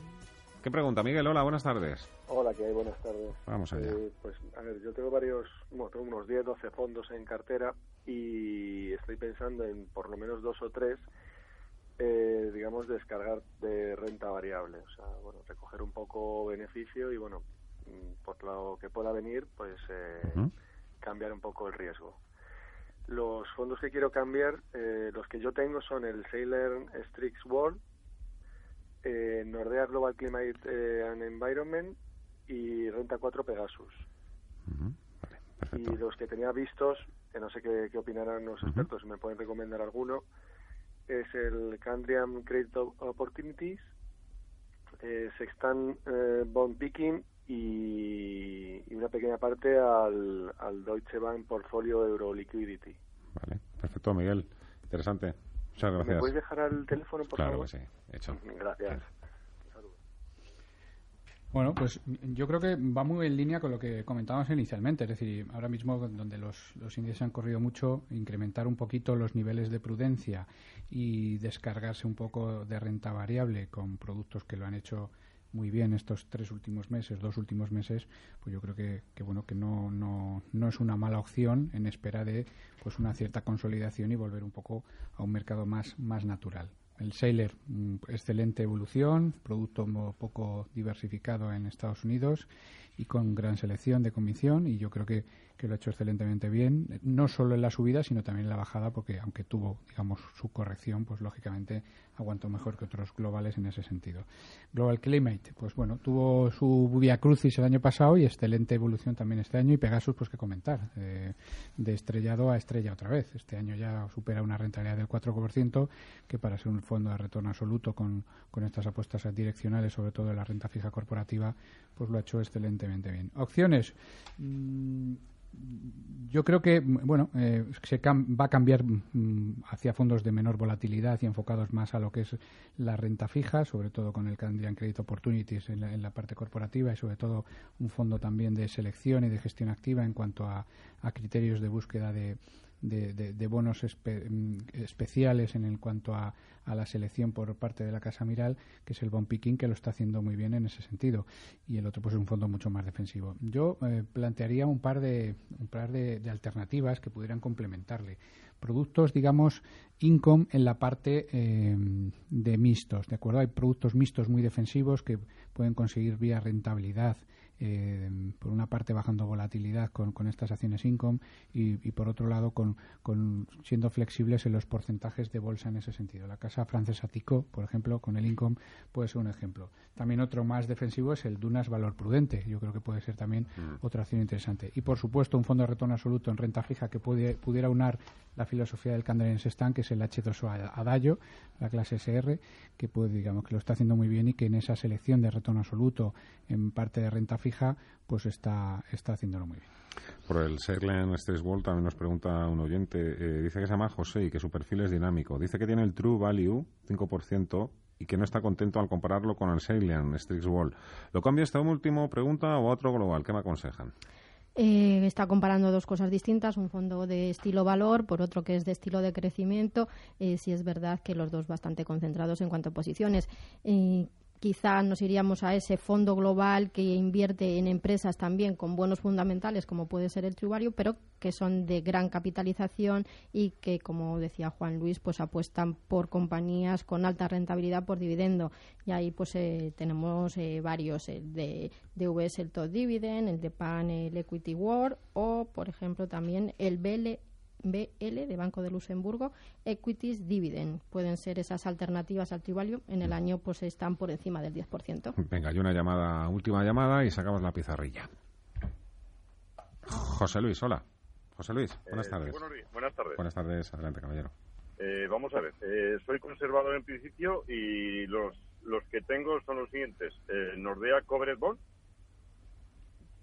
¿Sí? Eh, tengo el, el Carmiñán Lorsor European Equity. Tengo también el Acacia Renta Dinámica y el GVC Gaesco Costa Funds. Este lo quería cambiar y a ver eh, qué les parece por el H2O Adagio. Ajá. Muchas gracias. Muchísimas gracias. Habrá muchos fondos de inversión o, o yo me voy a inventar lo que digo, pero que al final todo está entre 10 y Mira. 15, ¿eh? Sí, bueno, y a veces son modas donde mm, salen más, más productos en un momento dado por su filosofía, por su forma de hacerlo en un momento dado. Bueno, yo creo que para un inversor conservador el coverage es una opción interesante, la parte más conservadora. Mm, como saben, hay dos opciones en el coverage, el low duration y el coverage bond. Si quiere asumir un poquito más de duración y un pelín más de riesgo, pues el Nordea Coverage Bond es el fondo adecuado. El Longshore Europe, el, el fondo de Carmiñac, es un producto de retorno absoluto Longshore mm, eh, más direccional con mercados más a la baja, ¿de acuerdo? Creo que funciona mejor con producto, con, con evolución de mercado mm, no tan alcista como ha habido este, esta tipología, pero si lo, lo quiere para una forma de descorrelacionar la cartera y en momentos convulsos baja la volatilidad porque es el fondo que le aportará cierta direccionalidad, pues yo creo que es interesante. Acacia perfecto y como comentaba, si el, el H2O Adagio ahora mismo, por su filosofía de gestión, por esa em, selección de bonos, tanto en las posiciones cortas como posiciones largas, que lo está haciendo bien con una volatilidad muy acotada, pues puede ser un producto que complementa la cartera conservadora en este sesgo de retorno absoluto más direccional y con un mercado diferente que como tiene el retorno absoluto de Carmiñac, que es, que es totalmente complementario y descorrelacionado. La pizarra. Vamos allá. Pues Venga, tenemos una pizarra este sí, tenemos una pizarra y hemos traído un fondo que- del que seguro vamos Ya a hablar mucho eh, en el vas. futuro. Ahora todavía es muy joven, la acaban de lanzar eh, hace un par de meses eh, la casa Allianz y es un fondo que, que invierte en empresas que se dedican pues a vender y productos dirigidos al cuidado de nuestras mascotas. Es decir, Sí, es algo que cada vez más, ¿no? En varios reportajes y ya ha salido que cada vez pues el cuidado de, de los animales está más presente, se tiene, eh, bueno, pues se les considera ya parte de la familia y se les dedica y se les destina pues mucho dinero. Eh, y el fondo se llama Allianz Pet and Animal Wellbeing.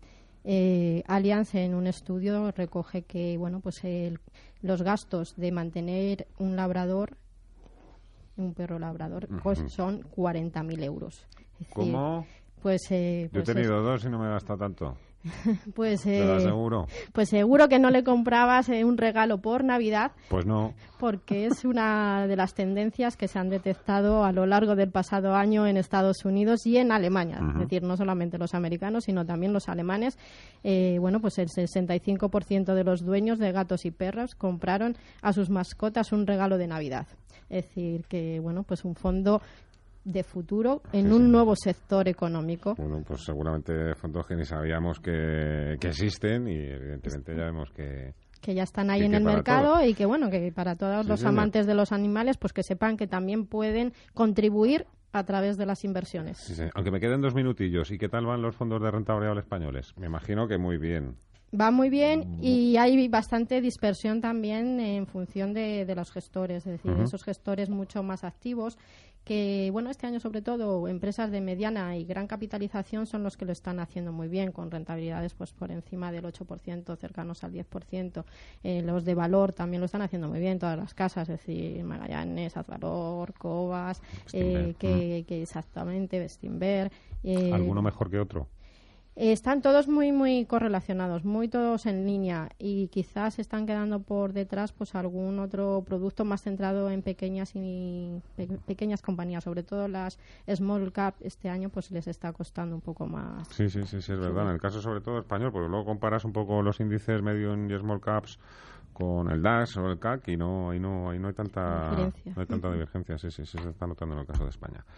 Bueno, Mar Barrero, Jolín Sevilla, un placer. Muchísimas gracias por la ayuda y por enseñarnos también. Muchas gracias.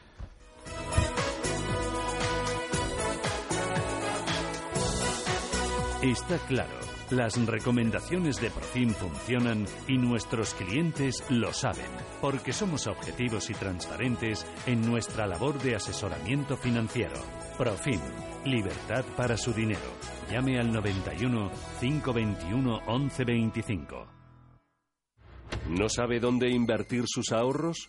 ¿Duda de si es un buen momento para entrar en los mercados? ¿O tal vez sea el momento de recoger beneficios? En Arquia Profim Banca Privada somos especialistas en inversión y asesoramos a nuestros clientes para ayudarles a alcanzar sus metas financieras. Nuestra prioridad son sus intereses, porque nuestro mejor activo es la confianza de nuestros clientes. Arquia Profim Banca Privada.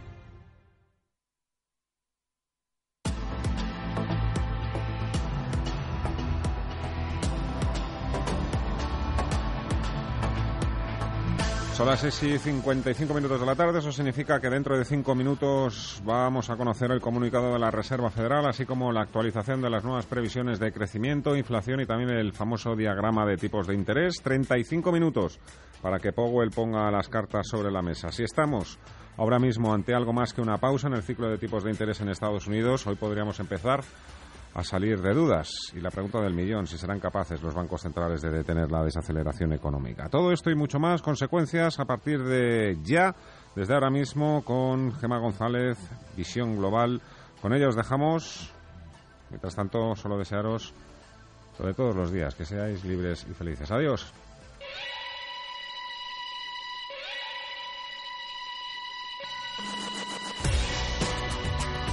Los mejores expertos la más completa información financiera. Los datos de la jornada. Cierre de mercados, el espacio de bolsa y mucho más. Con Fernando La Tienda.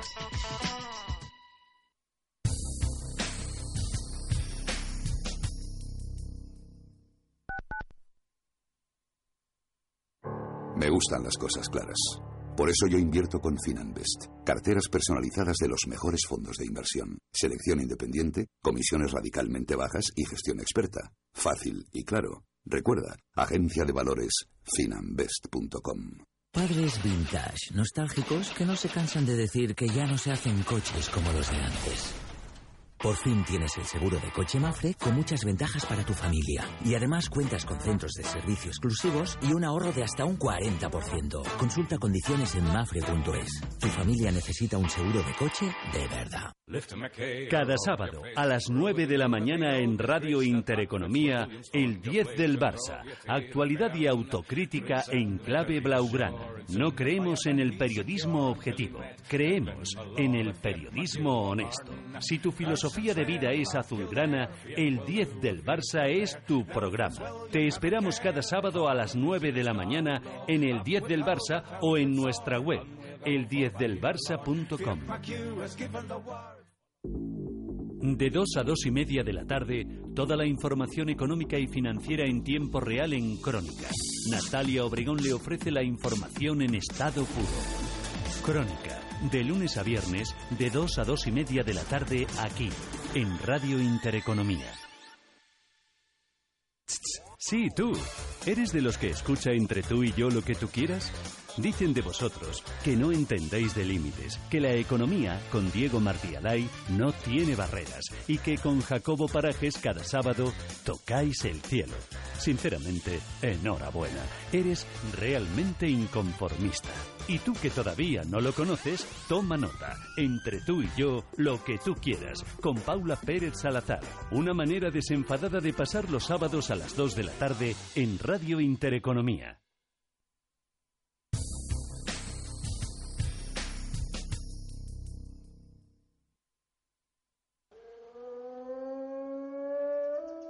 El lobo del trading es riquísimo en manifestaciones mímicas de la faz. La exhibición de sus tremendas carteras le sirve para impresionar a los otros traders del grupo. No hay que olvidar que este animal es un cazador social. En los mercados, el lobo vive siempre en grupos. Conoce las diferentes formas de vida de la economía. Descubre las especies más agresivas. Los paisajes más sorprendentes. Las causas y sus consecuencias. Radio Intereconomía. Te mostramos la economía en estado puro. Conoce las diferentes formas de vida de la economía. Descubre las especies más agresivas, los paisajes más sorprendentes. Escucha Radio Intereconomía. Te mostramos la economía en estado puro.